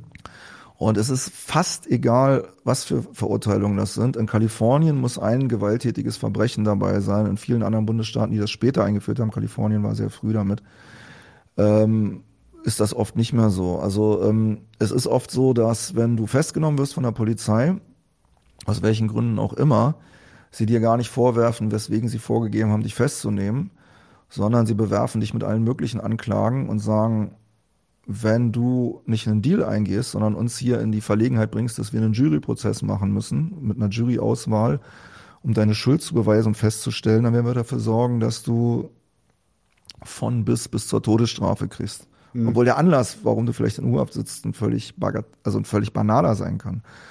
Viele der Menschen haben halt kein Geld, können keine Kaution stellen, können sich keine Anwältinnen und Anwälte leisten, kriegen oft sehr schlecht ausgebildete Pflichtverteidigerinnen, die entweder frisch von der Uni kommen, keine Berufserfahrung haben oder aufgrund eigener persönlicher Schicksalsschläge gescheiterte Existenzen sind. Also was will ich jetzt gar nicht disrespektierlich sagen, aber Menschen haben halt äh, Probleme und deswegen keine große Berufskarriere gemacht und sind dann darauf spezialisiert, vom Staat so Pfennigbeträge zu arbeiten. Die kriegen dann ein minimales Budget, um einen Gefangenen zu verteidigen oder eine Gefangene was äh, nicht mal ausreicht, um irgendein Gutachten vielleicht zu erstellen Scheiße. zu lassen. Ja, und die sagen, ich darf höchstens vier Arbeitsstunden in den Fall investieren, sonst habe ich Minus gemacht. Ja, also das sind so die Rechnungen von solchen Anwältinnen. Und dann haben die, gehen die manchmal nicht mal zu den Gefangenen hin, bevor die Verhandlung ist, sondern oder die, die, die, die Plea Bargain, die, die, die Schuld-Deal-Verhandlung. Ja, sondern die raten ihnen bekennlich, hier ist ein Strafkatalog von zehn Strafen, die meisten sind sehr harsch, aber es gibt auch ein paar, die nicht so hart bestraft werden, bekennen dich dazu irgendwas schuldig. Dann hast du ein Urteil und kriegst Bewährung, kannst nach Hause gehen. Und die Rechnung für dich, für mich wird auch sehr klein oder der Staat übernimmt meine Rechnung, du musst gar nichts zahlen. Was macht ein armer Mensch, der der alles verliert, der alles verliert, ja. der vielleicht eine Familie hat, äh, sich nicht leisten kann, mehrere Jahre nicht da zu sein aber die Option kriegt, unterschreibe und geh nach Hause. Was macht dieser Mensch? Natürlich, das schreibt der. Na klar. Damit hat er seinen ersten Strike, oder? Das ist der erste Strike. Und das ist auch so angelehnt, das ist so gewollt. Das ist kein Zufall. Hm. Das ist kein Unglück äh, oder, oder nicht kein durchdachte Gesetzgebung. Nein, das ist gewollt. Und das passiert beim zweiten Mal auch noch. Ja? Vielleicht hast du nur drei, vier Monate, die in Urhaft sitzen und kommst dann raus. Und beim dritten Mal, egal wie banal das ist, kriegst du 15 bis 25 Jahre und bist ein Sklave oder ein moderner Sklave oder eine Sklavin. Nicht, nicht vorwegnehmen, nicht vorwegnehmen. Wir nähern uns so langsam der ganzen Sache auch noch ein bisschen an. Äh, tatsächlich hat Todesrune genau das formuliert, was ich mir auch dachte. Ich habe gesagt, dreimal Kaugummis geklaut und weg bist du. Äh, Todesrune sagt, dreimal Bonbons geklaut und du bist weg vom Fenster. Es ist wirklich so trivial. Kannst du dreimal Ladendiebstahl haben und das war's? Das sind, also Kalifornien hast du ja schon gesagt, nicht, aber. Es differiert. Aber ich hatte ja den Handel erklärt. Einige dieser Strafen sind schon ernstzunehmende Gewaltakte. Sie werden bloß, also Stichwort zum Beispiel sexuelle Gewalt. Mhm. Ja, wir haben in den 80er, 90er Jahren sehr oder 2000ern sehr hohe Verurteilungsraten wegen sexueller oder sexualisierter Gewalt. Das ist aber nicht, weil die Leute diese Straftaten begangen haben, sondern weil die relativ gering damals im patriarchalen Backlash relativ gering bestraft wurden, dass es günstig war für Angeklagte, sich dazu zu bekennen, weil das oft in Bewährungsstrafen für Männer endete. Ja, deswegen war diese hohe, fast zehnprozentige Rate von Gefangenen, die wegen sexualisierter Gewalt, was in anderen kapitalistischen Ländern im Vergleich eine sehr hohe Rate ist, mhm. ja, äh, ist die erklärbar. dass alle Beteiligten wissen, zu allergrößter Wahrscheinlichkeit hat niemand dieser Leute diese Straftaten begangen. Aber darum geht's auch gar nicht. Du musst dich zu irgendwas bekennen, weil irgendeine Strafe musst du kriegen, um irgendwie vermeintlich günstig aus der Sache rauszukommen. Und deswegen haben natürlich Leute, die am dritten Mal dann an so einem Punkt stehen, auch wenn es ein kleiner Ladendiebstahl aus Existenzsicherung ist, das Problem, dass sie vielleicht schon zwei solche krassen Straftaten auf ihrem Zettel stehen haben. Ja? Natürlich wissen alle, dass sie nicht begangen haben, aber sie haben es unterschrieben. Es geht so weit, wir hatten ja diese Zahlen gesehen, die du eingangs eingeblendet hast. Ja? 2008 hatten wir zweieinhalb Millionen Gefangene real. Es gibt einen Richter, der hat 2013 oder 14 ein Memorandum geschrieben, dass er, also ein Bundesrichter, der Zugang zu föderalen Daten hat, der davon ausging, Rackhoff hieß der, wer das mal nachforschen mhm. möchte, der davon ausging, dass 97 Prozent aller Verurteilten in den USA nie einen Gerichtssaal von innen gesehen haben, sondern aufgrund von Schuldhandeln und der daraus folgenden Free Strikes Regelung inhaftiert sind. Wenn du zweieinhalb Millionen Menschen im Knast hast, und denen allen rechtsstaatliches Verfahren geben müsstest. Die Bürokratie wäre unglaublich. Ich habe es in der Mumia-Sendung schon gesagt, die wir hier mal gemacht haben. Mhm. Wenn du weiterhin als liberaler oder demokratischer Rechtsstaat gelten willst und so eine Pseudodemokratie anscheinend aufrechterhalten willst, musst du Wege finden, Leuten das Recht auf ein Verfahren zu nehmen. Und das ist genau der Weg. Und das ist gewollt. Das ist kein Unfall in der Gesetzgebung, das ist der gewollte Weg. Und der führt zu Phänomenen, die ganze gezielte Bevölkerungsgruppen durch die Polizeiarbeit, die halt äh, bekanntlicherweise ist, wie sie ist, und durch die geringen Handlungsspielraum, den föderale oder äh, äh lokale Gesetzrichterin äh, überhaupt noch haben und Staatsanwälte, ja, der ist ja wirklich sehr durchreglementiert, der dazu führt, dass es eine Masseninhaftierung genau unter diesen Bevölkerungsgruppen gibt und dass die Urteile eben drakonisch lang und hart sind. Und damit hast du dann langes Personal an den Fließbändern, die du nebenbei hinstellst, wo es natürlich Konzerne gibt, die sagen, wow, das hatten wir in der Form seit 1865 nicht mehr. Es stimmt nicht ganz. Es gab noch ein Prison Rental System danach, was auch äußerst brutal war und auch ein Massenphänomen dargestellt hat. Aber in der heutigen Dimension ähm, ist das beispiellos auf der Welt. Man spricht ja inzwischen heute, ich fand den Begriff, fand ich echt scheiße gruselig. Man spricht heute tatsächlich immer wieder von der sogenannten School-to-Prison-Pipeline. Ja. Was kann ich mir darunter vorstellen? Der Begriff. Ist das purer Zynismus oder stimmt das? Das stimmt, je nachdem, in welcher Klasse du bist. Und Klasse ist in den USA oft nach äh, rassistischen Kriterien auch definiert. Ähm, School-to-Prison-Pipeline beschreibt das Phänomen, dass gerade in Gegenden, die sehr arm sind, was oft innerstädtische, Groß, äh, innerstädtische Großstadtregionen sind, in denen Leute, die ein bisschen Geld haben, nicht mehr leben wollen, die oft mehrheitlich von People of Color bewohnt sind. Philadelphia ist eine Musterbeispielstadt dafür. Das ist eine der großen US-Städte, die äh, mehrheitlich afroamerikanisch ist jetzt von der Bevölkerung. Äh, dass dort die Steueraufkommen sehr arm sind, ähm, also sehr, sehr gering sind in diesen Gemeinden, in denen viele Menschen arbeitslos sind oder kein, kein offizielles Einkommen haben. Ähm, das führt dazu, dass die kommunale Versorgung von öffentlichen Einrichtungen wie Schulen, Müllabfuhr, Gesundheitswesen und so weiter, was da noch an Resten von öffentlicher Daseinsvorsorge gibt, sehr minder ausgerüstet sind. Und äh, also das Auf, der Aufstieg der Black Panther Party in den US-amerikanischen Großstädten liegt genau darin, weil die eben Community-Programme haben, um all diese gemacht haben, um all diese Probleme in Eigenaktivität anzugehen. Und sie haben daraus nicht die Lehre gezogen, als sie Aufstandsbekämpfung betrieben haben, vielleicht die kommunale Daseinsvorsorge zu verbessern, sondern zu privatisieren. ja, Coca-Cola, das ist kein Witz, betreibt unheimlich viele Armenschulen, in denen Menschen, also Kinder in der Kantine Coca-Cola-Produkte oder Vertragspartnerin-Produkte konsumieren und äh, eigentlich das Wort Bildung dort das sind Verwahrschulen, Verwahrschulen für Arme mit Security, Wachschutz, Waffenkontrollen an der Tür. Es sieht auch räumlich oder gebäudemäßig ist das Knest nicht unähnlich. Und es gibt Statistiken aus innerstädtischen Armenschulen, die halt privatisiert sind, äh, dass Großteil der männlichen Abgängerinnen dieser Schulen, die meistens keinen Schul oder oft keinen Schulabschluss haben, äh, innerhalb eines Jahres danach in den Gefängnissen des Bundesstaates landen. Also für Pennsylvania ist das sehr gut dokumentiert. Die School-to-Prison-Pipeline ist ein Begriff, der so vor 15 Jahren für dieses Phänomen aufkam. Es gibt ein sehr gutes, also für Leute, die Englisch gerne lesen, ein sehr anschauliches Niederschrift eines US-Journalisten mit Mumia Abu Jamal, der in Haft sehr viele Leute aus der School-to-Prison-Pipeline kennengelernt hat und auch über viele dieser Fälle geschrieben hat. Und das heißt genauso, School-to-Prison-Pipeline. Und das sind ähm, über zwei Jahre Telefongespräche, die dieser Journalist Mumia Abu Jamal über dieses Phänomen geführt haben, die School-to-Prison-Pipeline.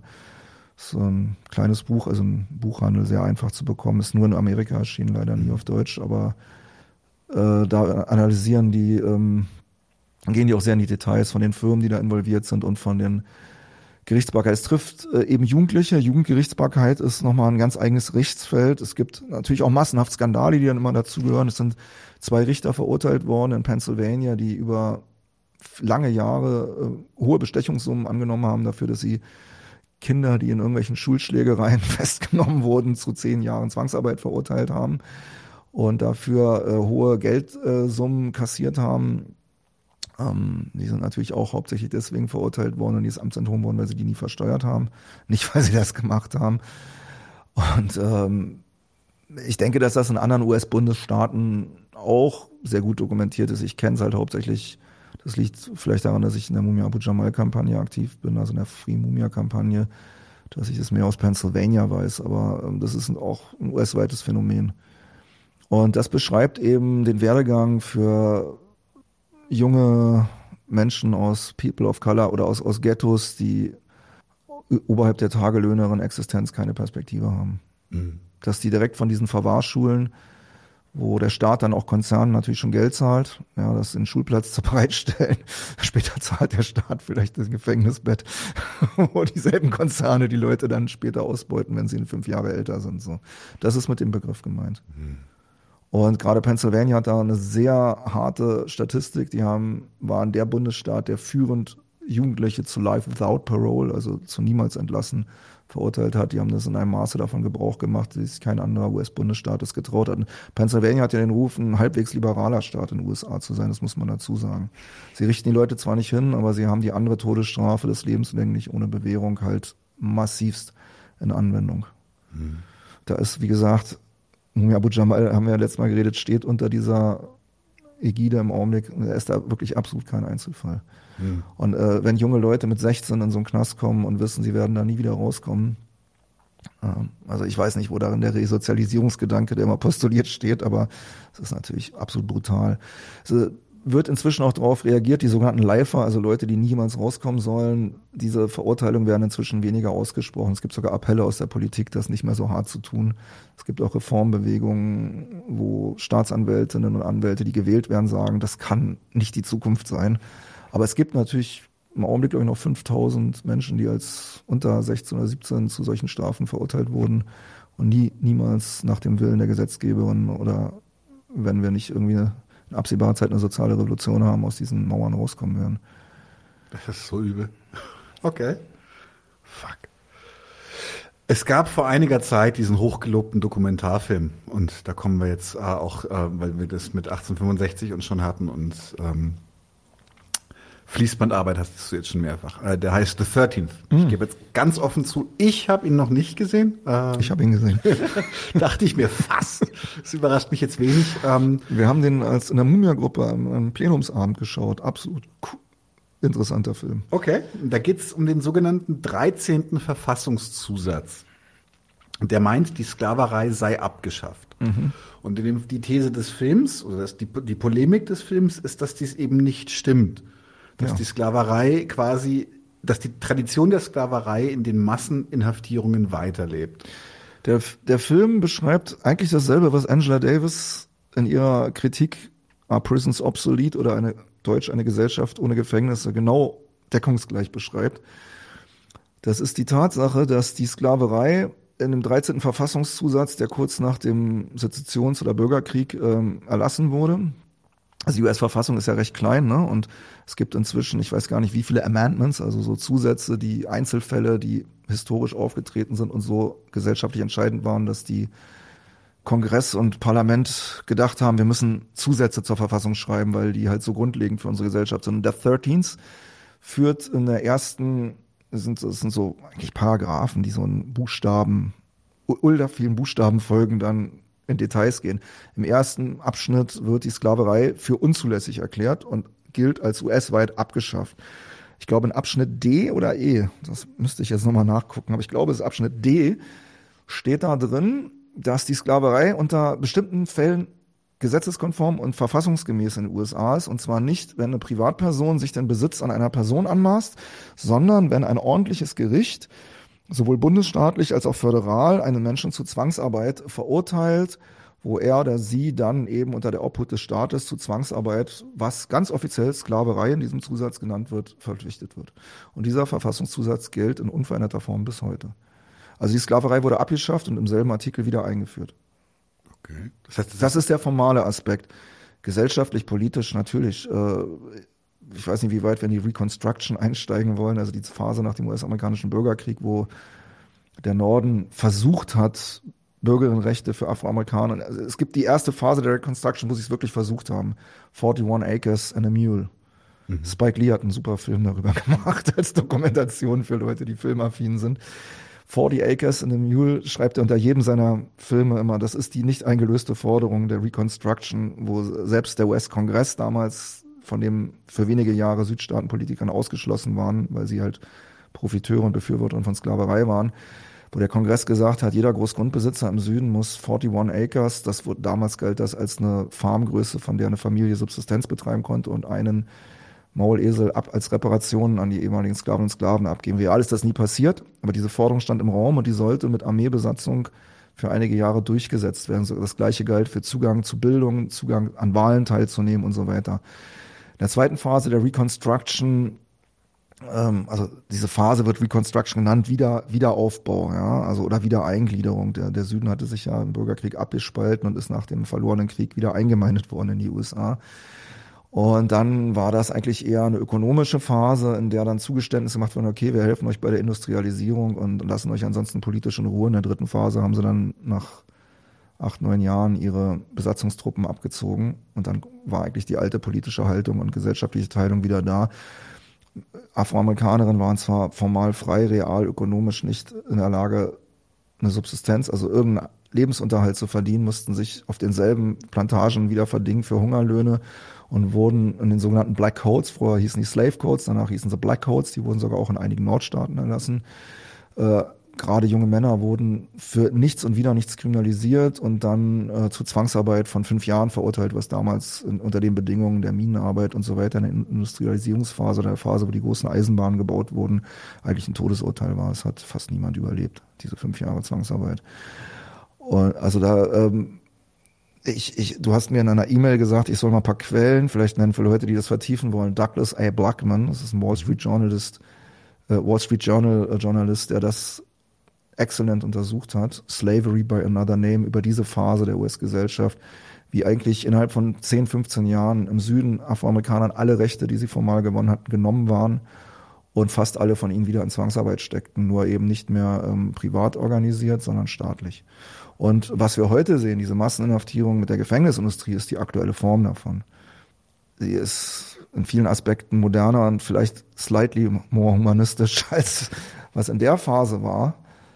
Aber ähm, ja, das ist halt die aktuelle Form. Ich würde mich zu der These versteifen wollen, und ich weiß, dass ich damit nicht alleine bin, dass seit die ersten europäischen äh, äh Feudalgesellschaften Kolonialismus in den Nordamerikas betrieben haben, bis heute ein Großteil der gesellschaftlichen Arbeit auf Zwangsarbeit basiert hat. Das ist das Prinzip, wonach, auf dem die White Supremacy beruht und auf dem die ökonomischen Verhältnisse nicht nur in Nordamerika, sondern auch in Lateinamerika und Südamerika beruhen. Mhm. Okay. Ich, du musst sagen, du hast jetzt meine beiden äh, letzten Fragen hast du eigentlich schon schon weitestgehend angesprochen. Ich stelle sie einfach trotzdem nochmal in all ihrer, in, obwohl sie wie gesagt ein bisschen redundant sind, aber vielleicht kommt da trotzdem noch was rum. Vielleicht erinnerst du dich an Sachen, die du noch nicht dazu gesagt hast oder sowas. Don't get me started. ich weiß schon, ich weiß schon, aber es passt, es passt. Wir sind gut in der Zeit. Ähm, und zwar genau das Thema, das Thema Rassismus. Äh, es ist immer ein sehr, sehr großes Thema, wenn es um die Gefängnisindustrie geht. Du hast es eigentlich im Grunde hast es schon komplett hergeleitet. Vielleicht machen wir noch eine kleine Zusammenfassung. Äh, also es wird ja, es sind ja überproportional viele People of Color inhaftiert, vor allem Schwarze.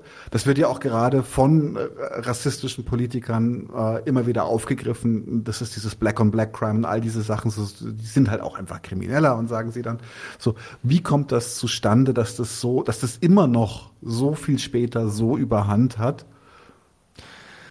Jetzt begebe ich mich auf das äh, dünne Glatteis der Vermutungen, weil das sind einfach nur Beobachtungen, die ich selber mache, weil das ist eine Frage, die ich mir eigentlich auch in unserer Gesellschaft hier stelle, warum so plumpe rassistische Argumentationsmuster so überzeugend sind. Also wir erleben es ja gerade auch eine massive Welle von Populismus, der in seinen Argumentationsmustern sehr oft aus den USA kopiert ist. Was die AfD da gerade spielt, ist alles mhm. nicht neu oder vorher der Front National oder oder in mhm. Italien. Das sind alles Argumente, die in den zugespitzten ökonomischen Verhältnissen Zustimmung zu einer autoritären Politik erwirken, indem du irgendjemanden hast, wo du nach unten treten kannst. Mhm. Ich, es spielt natürlich viel mehr rein in, in aber das ist auf jeden Fall immer ein, immer ein treibender Argument in die AfD, ist ja wirklich äußerst kreativ aus jedem gesellschaftlichen Vorfall irgendwie eine rassistische Argumentationslinie herzuleiten, die vorher kein Mensch erahnt oder auch nur gesehen hat. Aber die schaffen es ja immer wieder. Äh, also ich bin manchmal inzwischen echt sprachlos, weil ich dachte, die Variante ist so verrückt, die kannte ich noch nicht. Aber auch das findet sofort Zuspruch oder zieht ein in gesellschaftliche Diskurse, die ich dann mhm. auf Baustellen erlebe oder irgendwie so. Also ich weiß nicht, alle erleben ja irgendwo in ihrem Leben was. ich halt auf der Arbeit viel solche, solche Unterhaltungen. Und ähm, ich würde sagen, also Stichwort Black on Black Crime, natürlich da, wo Armut ist, ist Gewalt. Ist doch klar. Ja. Ja, ich meine, der äh, Staat Südafrika geht da sehr offensiv mit um. Der sagt, natürlich haben wir eine absolut krasse Gewalt in unserem Land. Die liegt an der kolonialen Ausbeutung und Gewaltherrschaft, die wir hatten, die unheimlich viel Armut produziert hat. Und die hat es immer gegeben, nur früher durch den ähm, Apartheid haben das Besucherinnen aus Europa oder sonst wo in der Welt nicht gesehen, weil sie gar nicht in die Region kamen, wo die ganz armen Menschen leben. Heute kann hier jeder und jeder hingehen, wo sie wollen. Und deswegen ist das auch mitten in unserer Gesellschaft. Rein statistisch war die Gewalt immer so hoch, weil das liegt an der Armut. Mhm. Menschen versuchen alles Mögliche und sind verzweifelt und das bringt Gewalt. Und da, wo ähm, ein leichter Zugang zu Waffen ist und ähm, das Überleben so unheimlich hart ist und die Ausschlusskriterien aus der Gesellschaft so unheimlich differenziert sind wie in den USA, ist es doch kein Wunder, dass es äh, schwere Gewalt gibt, die oft ein Ausdruck von Verzweiflung ist. Hm. Übrigens, das ist auch ein Klischee, was äh, gerade Rassistinnen, aber auch die Hollywood-Filmfabrik äh, sehr stark ähm, immer wieder hochhält. So hoch ist die Zahl der Gewaltverbrechen in den USA gar nicht. Es gibt zwar natürlich ungleich viel mehr Verletzungen durch Schusswaffen, weil die halt überall in großen Mengen vorhanden sind. Aber die wirklich schweren Gewaltverbrechen, Morde, da liegen in statistischen Statistiken jetzt nicht so weit entfernt von Westeuropa. Sie sind leicht höher, aber das ist jetzt nicht so, dass permanent Leute sich umbringen gegenseitig. Das ist gar nicht so. Das ist aber nur etwas, was in den Medien absolut hochgeschaukelt und hochgespielt wird. Da wird eine permanente Spannung erzeugt ich würde sagen, seit 10, 15 Jahren sind wir hier in Westeuropa auch in der Phase, wo das permanent gemacht wird.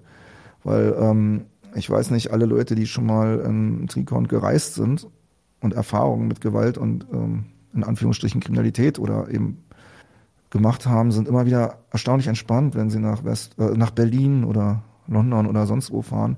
Natürlich kannst du in diesen Städten krasse Gewalt erleben, das will ich überhaupt nicht in Abrede stellen, aber rein prozentual in deinem Alltag ist das jetzt nicht der bestimmende Faktor. Mhm. Also gut, in London würde ich sagen, gibt es Gegenden, wo du sehr genau aufpassen musst. Gibt es in Berlin vielleicht auch eine, gibt es in Berlin auch, aber Oder das ist nicht eine, von Paris. Das ist keine, keine Massenerfahrung. Und dasselbe gilt für die meisten Großstädte der USA nämlich auch. Das war mal viel, viel schlimmer. Das ist heutzutage gar nicht so. Und das ist einfach ein Mythos, den du immer vor dir herschieben musst. Und wenn mal was Krasses passiert, musst du das aufkochen, aufkochen. Ich meine, Donald Trump ne, hat mhm. in seinem ersten Wahlkampf die verrückte Forderung aufgestellt, dass die Central Park Five, von denen ja nur noch, glaube ich, drei am Leben sind, immer noch zum Tode verurteilt werden müssten. Obwohl er weiß, dass der Bundesstaat New York keine Todesstrafe hat und obwohl er weiß, obwohl er sich damals so für ihre Hinrichtung eingesetzt hat, die alle unschuldig an dem Verbrechen waren, für das sie verurteilt wurden. Das ist durch zig Instanzen bewiesen. Die Leute sind seit vielen Jahren frei. Ja, aber er weiß, wie populär solche Kriminalitätsdiskurse sind und bringt es Erfolg einsetzen in einem Wahlkampf 20, 30 Jahre nachdem diese schwere Kriminalstory, die New York in den 80er Jahren mal in Atem gehalten hat und die nachweislich falsch war. Also da sind fünf junge People of Color für einen brutalen Mord einer Joggerin verurteilt worden, den, den sie nicht begangen, begangen haben. haben ja, ja. ja, und haben so lange im Gefängnis gesessen, dass einer von ihnen gestorben ist und einer an den Folgen. Und der Bundesstaat New York sich immer noch, ich glaube, er hat ihnen Reparationen gezahlt, aber da gibt es immer noch offene Rechnung. Ja, und Trump war damals schon als noch junger Medienmensch einer der treibenden reaktionären Kräfte, dass er die, an ihrem Beispiel die Wiedereinführung der Todesstrafe im Bundesstaat New York gefordert hat. Und diese Witzfigur macht das bis heute. Und kein Mensch sagt ihm, Hammer, du lebst in einer Fantasiewelt, sondern das wird einfach so durchgehen gelassen. Also, weil. Weil es ein nützlicher Diskurs vielleicht ja, ist. Ja, weil es ein nützlicher Diskurs ist. Die Geschichte an sich ist irreal. Ja. Mhm. Und äh, es funktioniert aber. Und äh, warum das funktioniert, ich, ich weiß es nicht, aber es wir sehen es doch in unserer Gesellschaft genauso. Das ich würde jetzt auch ein bisschen spekulieren. Also ich würde sagen, dass das, also dass die, die, das Bedürfnis nach Sicherheit, also du kannst halt die Leute kriegen, das kannst du, kann man sehr, sehr gut bespielen, kannst den Leuten schnell einreden, dass sie gefährdet sind. Und natürlich ist es unheimlich gut als, als Herrschaft, wenn du dann immer wieder die Karte spielen kannst und wir beschützen euch, wir müssen da härter durchgreifen jetzt. Ich würde in einem Armenviertel in Dar es Salaam oder Quailisha bei Cape Town oder Soweto ist ja inzwischen äh, fast schon bürgerliche Stadt, aber es gibt vergleichbare Townships, die bis heute große Ghettos sind, würde ich das Bedürfnis nach Sicherheit verstehen.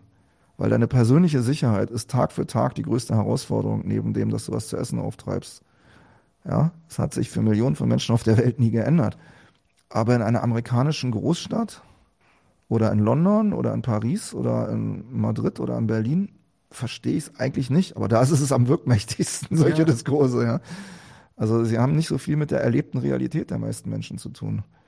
Trotzdem funktionieren die halt und sagen, ja, es ist die Angst. Es ist die Angst wahrscheinlich davor, in solche Verhältnisse zu fallen, wie sie in vielen Teilen der Erde normal sind. Mhm. Ja, wahrscheinlich ist es psychologisch halt gesehen das, warum die funktionieren. Ja, ja, und halt auch die Ideologie, dass der Staat, also dass, dass der Staat die Schutzfunktion hat, dass das, äh, der Staat sie beschützen soll. Ja, es gibt ja auf Berliner Schulhöfen gelernte Erfahrung, dass wenn du ein Problem hast, das ist schlimm. Wenn du die Polizei hast, hast du ein neues Problem, wenn du die rufst. Brauchst du das in dem Augenblick? ich meine, es ist jetzt ein bisschen ja, satirisch hier, aber es gibt Gegenden in den USA, da ist das definitiv wahr. Mhm. Nicht wenige Opfer von Polizeigewalt sind Menschen, die sie selber gerufen haben. Sie hatten Ach, halt die falsche Hautfarbe. Ich habe das in, der eigenen Familie gehabt. Das äh, wegen einer Ver Verwechslung äh, dann einfach auf die Fresse gab. Ich habe vor wenigen Tagen in Neukölln eine Geschichte erlebt, äh, wo ich mir nicht sicher war, ob das nicht gleich zu einer Schießerei führt, wo ein Mensch, der ein psychologisches Problem hatte und in ein Krankenhaus musste und wollte, der afrikanischer Herkunft ist, fast unter die Räder gekommen ist von der Polizei, die statt dem Krankenwagen zuerst kam. Und die waren dermaßen überzeugt, dass er ein Gewalttäter oder ein, ein, Drogenkonsument ist und alle ihn meinten, nein, das ist unser Nachbar, mein Mitbewohner, also nicht mein Mitbewohner, aber ein Mitbewohner von jemandem, der da stand.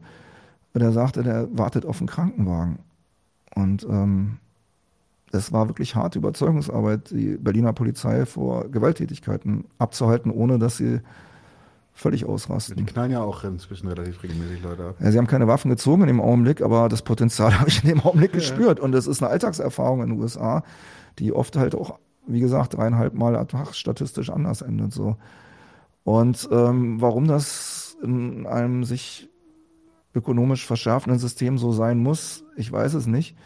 Äh, ich habe habe Erklärungsansätze, aber ich glaube, das haben alle Zuschauer und Zuschauer auch. Also das äh, ist halt eine Realität und das wird nicht, nicht besser, sondern schlimmer, obwohl die realen Gewaltverbrechen, die die Polizei vorgibt, uns vorzuschützen, statistisch gesehen abnehmen. Ja, das stimmt. Wir sind, glaube ich, nach wie vor immer noch an dem Punkt, wo so sicher war unsere Gesellschaft noch nie vorher. Außer mit ein paar Orte, an denen das Ausnahme ist, aber insgesamt. Es gibt in Deutschland sicherlich Regionen, also mhm. Zuschauer aus Sachsen oder Thüringen oder Mecklenburg-Vorpommern werden Regionen kennen, wo es nicht schön ist zu leben, also aus, aus Gewalterfahrungsgründen nicht schön ist zu leben. Und es gibt auch in Berlin solche Teile, Stadtteile. Und das will ich überhaupt nicht, ich will sowas nie kleinreden. Ja? Mhm. Ich, ich will die Angst vor Kriminalität nie kleinreden, weil Gewalterfahrungen sind schlimm, sie sind traumatisierend und sie sind absolut ein Ausdruck von allem, was in unserer Gesellschaft verkehrt ist. Aber ähm, sie werden funktionalisiert, um ganz andere Dinge zu rechtfertigen. Lass uns da mal, da mal jetzt auch den, wie soll ich sagen, noch einmal tief Luft holen und ausholen mit der letzten Frage, die genau da reinspielt.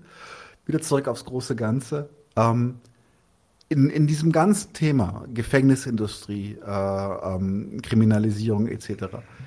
Geht es dann nur um Profit oder spielt die Herrschaft und die Konsolidierung dieser auch eine Rolle? Beides. Beides. Und gleichzeitig der Anspruch, als demokratischer Rechtsstaat zu gelten. The Land of the Free. Das mhm. Land, was mehr Menschen inhaftiert als alle anderen in der Welt. Fünf Prozent der Weltbevölkerung leben in den USA, mhm. bisschen weniger. 25 Prozent aller Gefangenen leben in den USA weltweit. Das sind Angaben der UNO.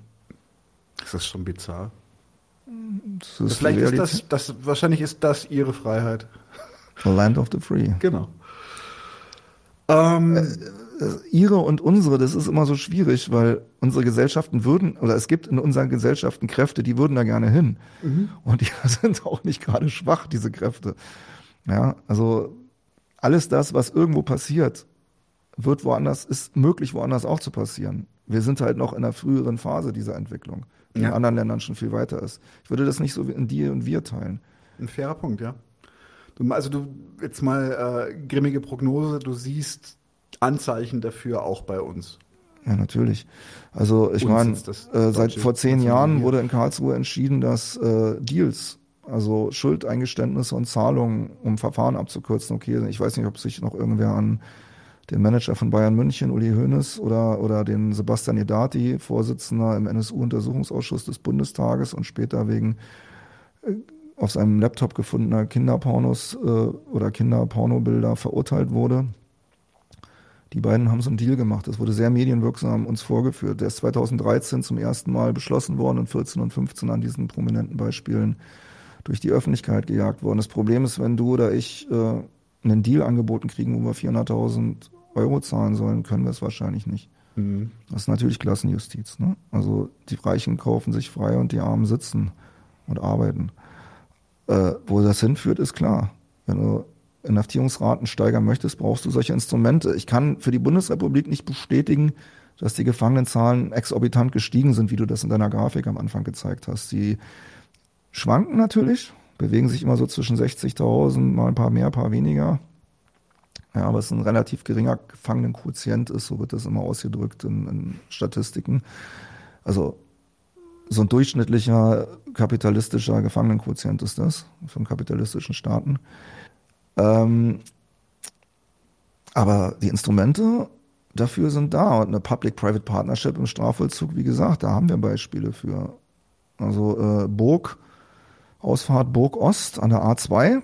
Wenn ihr von Berlin aus kommt, Richtung Magdeburg fahrt, dann müsst ihr hinter einer Autobahnbrücke gleich nach der Ausfahrt den Blink nach links wenden. Da seht ihr eine Fabrik, eine Just-in-Time-Produktion, die ein Public-Private Partnership ist, in der seit inzwischen, ich weiß nicht genau, seit, ich glaube seit 2005 grob, vielleicht war es auch ein Jahr früher oder später, Gefangene ausgebeutet werden für äh, Konzerninteressen vom Land Sachsen-Anhalt organisiert und bezahlt und hat auch wahrscheinlich knapp 100 sozialversicherungspflichtige Jobs in Burg gebracht oder der Umgebung. So Steuerzahlerinnen haben ähm, schon für den Bau 500 Millionen Euro hingelegt. Krass. Und Billfinger SE, die das gebaut haben, haben nochmal selber 100 Millionen aufgebracht, um es zu komplementieren. Und haben für 20 Jahre die Verfertigungsrechte an den Gefangenen damals gekauft. Müssten jetzt demnächst um sein. Und haben das natürlich nicht selber organisiert, sondern outgesourced. Sind ja ein Baukonzern. Baukonzern, der auch Krankenhäuser baut und viele Einrichtungen staatlicher und kommunaler Einrichtungen. Also wir sind auf dem Weg.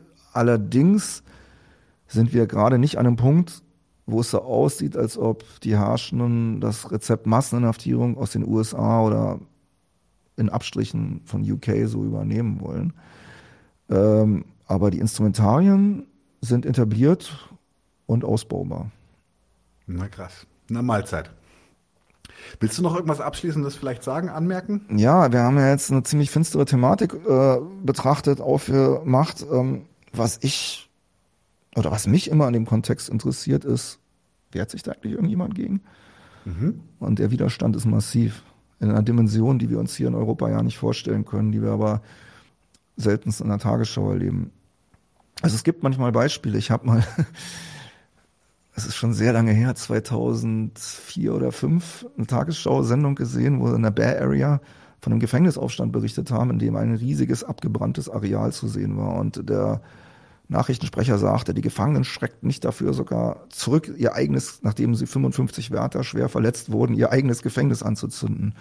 Mein erster Gedanke war, also warum auch? Also wer in Gefangenschaft lebt, warum sollte der sein eigenes Gefängnis nicht anstecken wollen? Also kann keinen Grund erkennen, warum das Gute nicht in der Logik.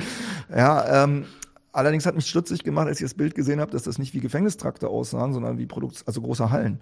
Und im frühen Internetzeitalter war es ja noch relativ leicht, völlig ungefilterte Informationen zu kommen. Es hat äh, wenige Minuten gedauert, um mit lokalen Medien aus Kalifornien rauszufinden, dass die dort ähm, 3000 Gefangene in einer Schicht zusammengekommen sind und sich dann mal an ein paar hundert Wärter und Wärterinnen, die sie seit Jahren schikanieren, ausgelassen haben. Da war irgendein Umschlussfehler und da sind wirklich 3000 Gefangene irgendwie in einem Supermax-Gefängnis in demselben Bereich gewesen. Und die Leute haben ja oft auch schwere Werkzeuge, mit denen sie an den Fließbändern irgendwas hantieren. Und äh, die haben die Produktionshalle niedergebrannt. Und es wurden damals wirklich 55 Wärterinnen, zum Teil sehr schwer verletzt, Wärterinnen und Wärter.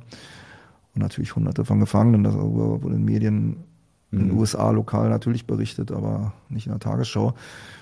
Ähm, Gefangenenaufstände werden in den USA mit brutalster Gewalt niedergeschlagen. Also der bekannteste Aufstand, der zusammengeschossen wurde, ist sicherlich der Attika-Aufstand von 1971. Natürlich, der spielt ja auch äh, in mehreren Filmen eine Rolle. Gibt's ja, ja äh, und der hat, in, der hat in allen, in allen Anti-Knast-Kämpfen, die es davor und seitdem gibt, natürlich immer, gerade innerhalb der Gefängnisse, ich sage bewusst Anti-Knastkämpfe, weil die Kämpfe gehen eigentlich in den Gefängnissen los. Mhm. Alles das, wo es eine aktivistische Ebene erreicht, wo sich Angehörige und Leute, die das vielleicht aus politischer Analyse heraus die unterstützen eigentlich diese Kämpfe, die innen sowieso laufen. Und die sind massiv. Ich hatte es von Kalifornien erwähnt, 2013 oder 14 war das, haben die zu einem Hungerstreik gegen die Isolationshaftbedingungen aufgerufen. Da haben sich 32.000 Gefangene dran beteiligt. Das sind äh, Kämpfe, die kennen wir hier gar nicht. 2016 haben Gefangene zu einer Arbeitsniederlegung aufgerufen, äh, an der sich weit über 40.000, also die Zahlen gehen auseinander von mindestens 42.000 bis weit über 60.000 Gefangene US-weit beteiligt haben. Äh, und ihre einzige Forderung damals waren keine Partikularforderungen mehr, wie es oft bei solchen Streiks der Fall ist, sondern nur noch Abschaffung der Sklaverei in den USA. Das ist die Forderung von Gefangenen innerhalb der Gefängnisse, die sich organisieren. Ähm, und diese Kämpfe gibt's. Die werden natürlich brutalst repressiert. Manchmal gibt's auch kleinere Förmchen, um der öffentlichen Kritik, die hin und wieder aufbrandet, so die Spitze zu nehmen. Oder auch diesen äh, Solidaritätsstrukturen, die in manchen Bundesstaaten wie Kalifornien oder Illinois oder auch Pennsylvania recht stark sind, so die so ein bisschen in reformistische ähm, Klein-Klein irgendwie zu involvieren, damit es irgendwie so die Protestaktionsradikalität äh, vielleicht abnimmt. Es gibt Beispiele, wo ähm, das Stadtparlament von Pennsylvania, äh, von Philadelphia, was wie gesagt eine Großstadt in Pennsylvania, wo die ähm, in 2010er Jahren drei Gefängnisse beschließen wollten in einer Ratssitzung äh, für ich weiß nicht, das waren so kleinere Gefängnisse, aber so, wo es um das, die Zukunft von vielleicht 2000 Gefangenen ging, wo 300 Menschen das Stadtparlament gestürmt und besetzt haben und so lange erfolgreich gesetzt, besetzt haben, bis alle Beteiligten am Gesetzgebungsverfahren besprochen haben, dass die Bürgerinnenkomitees einführen, Mitspracherecht lassen und diese Gesetzesvorgaben auf Eis legen. Das ist eines von diesen Gefängnissen, das ist später gebaut worden. Aber das sind direkte Aktionen, mhm. in denen inzwischen solche Bewegungen involvieren. In Illinois als auch in Kalifornien gibt es große Erfolge dieser Bewegung, die natürlich aus unheimlich hartnäckiger Klein-Klein-Arbeit besteht. Also mhm. Glaubst du, dass sich dieses Problem abschließend innersystemisch lösen lässt? Oder Nein. Okay.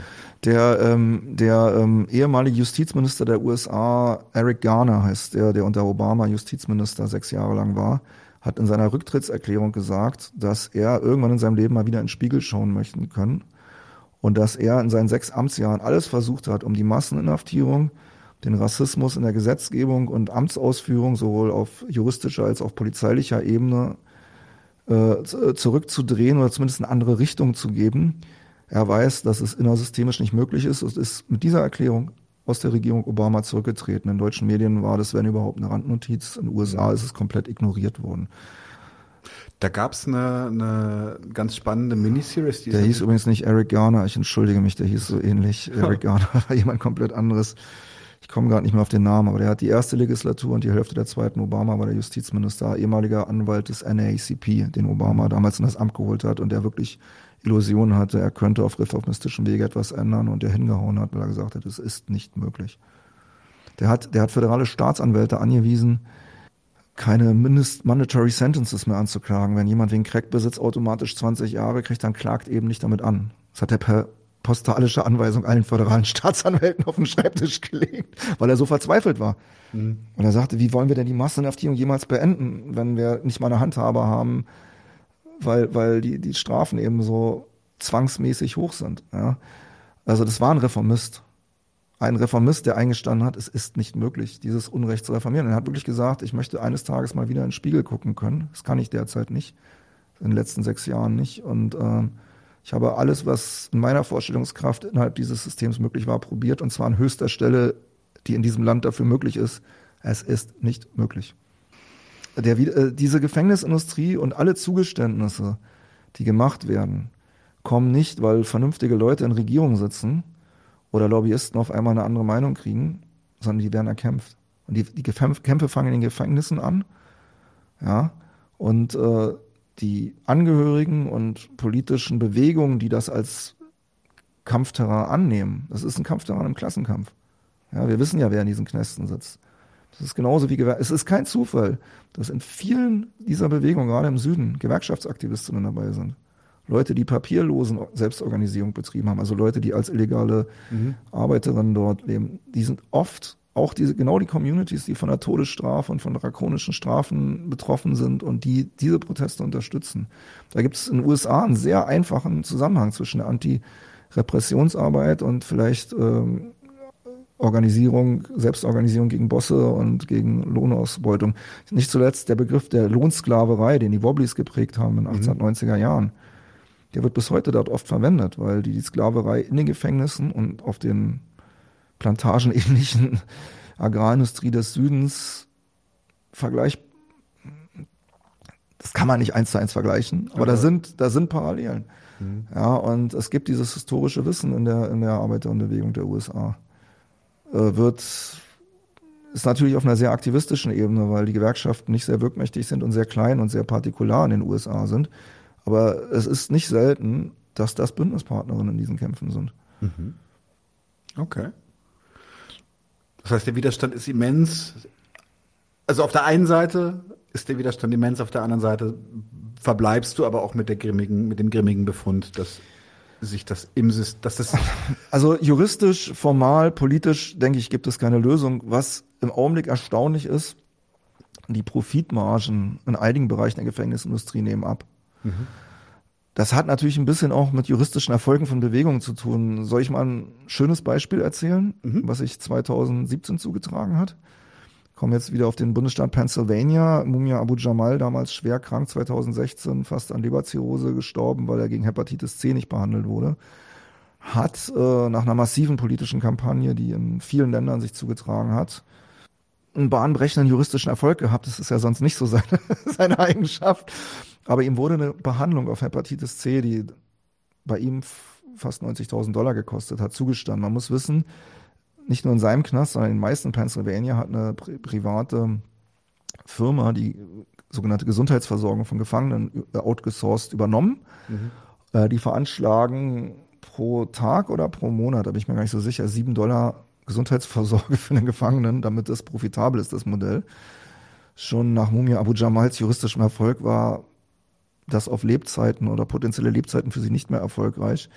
Das Erstaunliche war aber, dass die äh, ACLU, das ist die amerikanische Civil Union, für, äh, ja, ja, die halt eine Bürgerrechtsbewegung, kannst du sagen, die juristisch sehr stark aufgestellt ist, sofort mit tausend anderen Gefangenen in dem Bundesstaat gesagt hat, äh, wir leiden unter derselben Krankheit und die Präzedenz, ja. die für einen gilt, gilt für alle.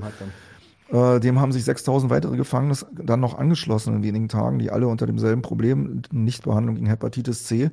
Der US-Bundesstaat Pennsylvania, der damals unter einem christlich-liberal motivierten Gouverneur geführt wurde, Tom Wolf, hat gesagt, okay, sparen wir uns die zehn Jahre juristische Auseinandersetzung und sagen, alle die 7000, die sich bis heute Stichtag gemeldet haben, kriegen diese Behandlung und keiner nach, der sich danach meldet. Einverstanden? Die ACLU als auch die 7000 Gefangenen haben dem zugestimmt. Seit wir haben es noch nicht, wir haben es nie genau ausrechnen können, weil man natürlich nicht weiß, wie viele Gefangene wirklich noch das Ende ihrer Behandlung lebend erlebt haben. Das ist unmöglich herauszufinden. Äh, aber äh, Tausende von Gefangenen haben die Behandlung bekommen.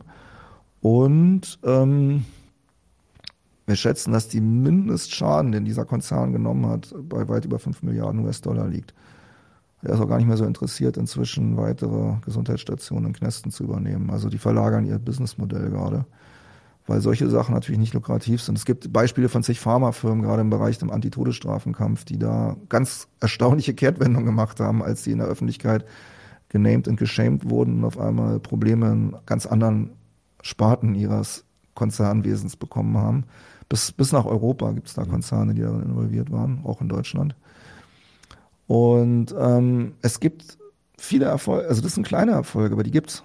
Mhm. Ja, es gibt zum Beispiel in Pennsylvania ist die eine der Hauptforderungen, es werden oft auch Baustellen besetzt von solchen Gefängnisvorhaben, build schools, not prisons.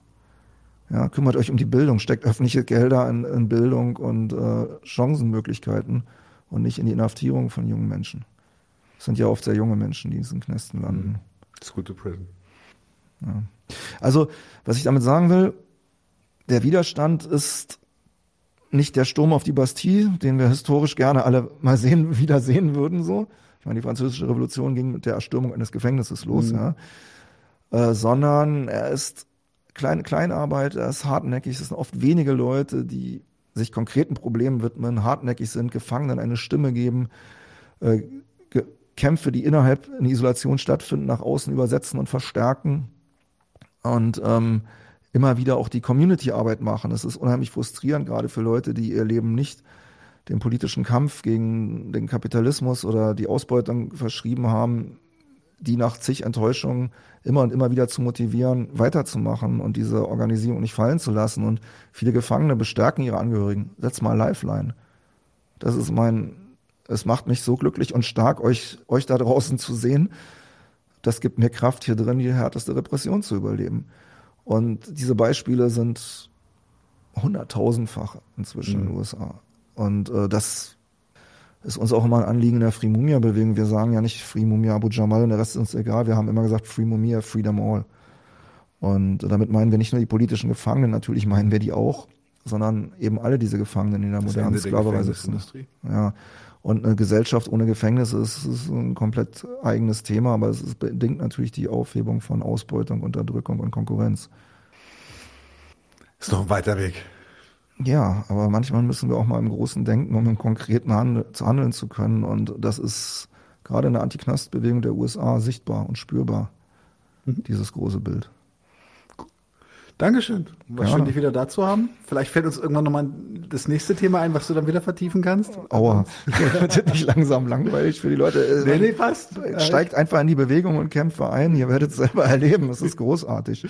Man trifft ungeahnt Menschen aus unterschiedlichsten Walks of Life. Und ähm, es ist sehr schnell, sehr konkret und sehr down to earth. War schön, dich da zu haben. Ich wünsche allen ZuschauerInnen einen wunderbaren Abend und wir sehen uns möglichst bald wieder. Danke nochmal und willst du noch irgendwas Abschließendes sagen? Freedom all. Dankeschön. Haut rein und bis dann.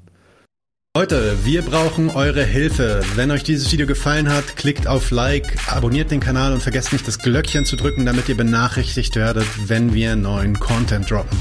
Außerdem solltet ihr uns überall folgen, wo wir verfügbar sind. Das ist Facebook, Instagram, Twitter und Twitch. Und wenn wir irgendwelche Ankündigungen machen oder Posts, dann shared, was das Zeug hält. Gebt uns all eure Liebe.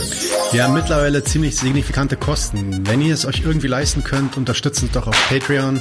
Dann kommt ihr auch in den Genuss verschiedener Vorteile, wie zum Beispiel Zugang zu unserer Discord-Community oder Zugang zu den ultrageheimen Patreon-Episoden, die wir dort posten. Außerdem könnt ihr uns natürlich auch über PayPal PayPal Spenden zukommen lassen. Außerdem haben wir mittlerweile einen eigenen Online-Shop. Das heißt, wenn ihr euch immer noch fragt, was ihr euren Lieben zu Weihnachten, Ostern oder sonst wie schenken könnt, geht dorthin und kauft duftes Merch. Alle Links dazu hier in der Beschreibung oder auch auf unserer Webseite 99zu1.de. Vielen Dank fürs Dabeisein, danke für die Unterstützung und wir sehen uns in diesem Theater.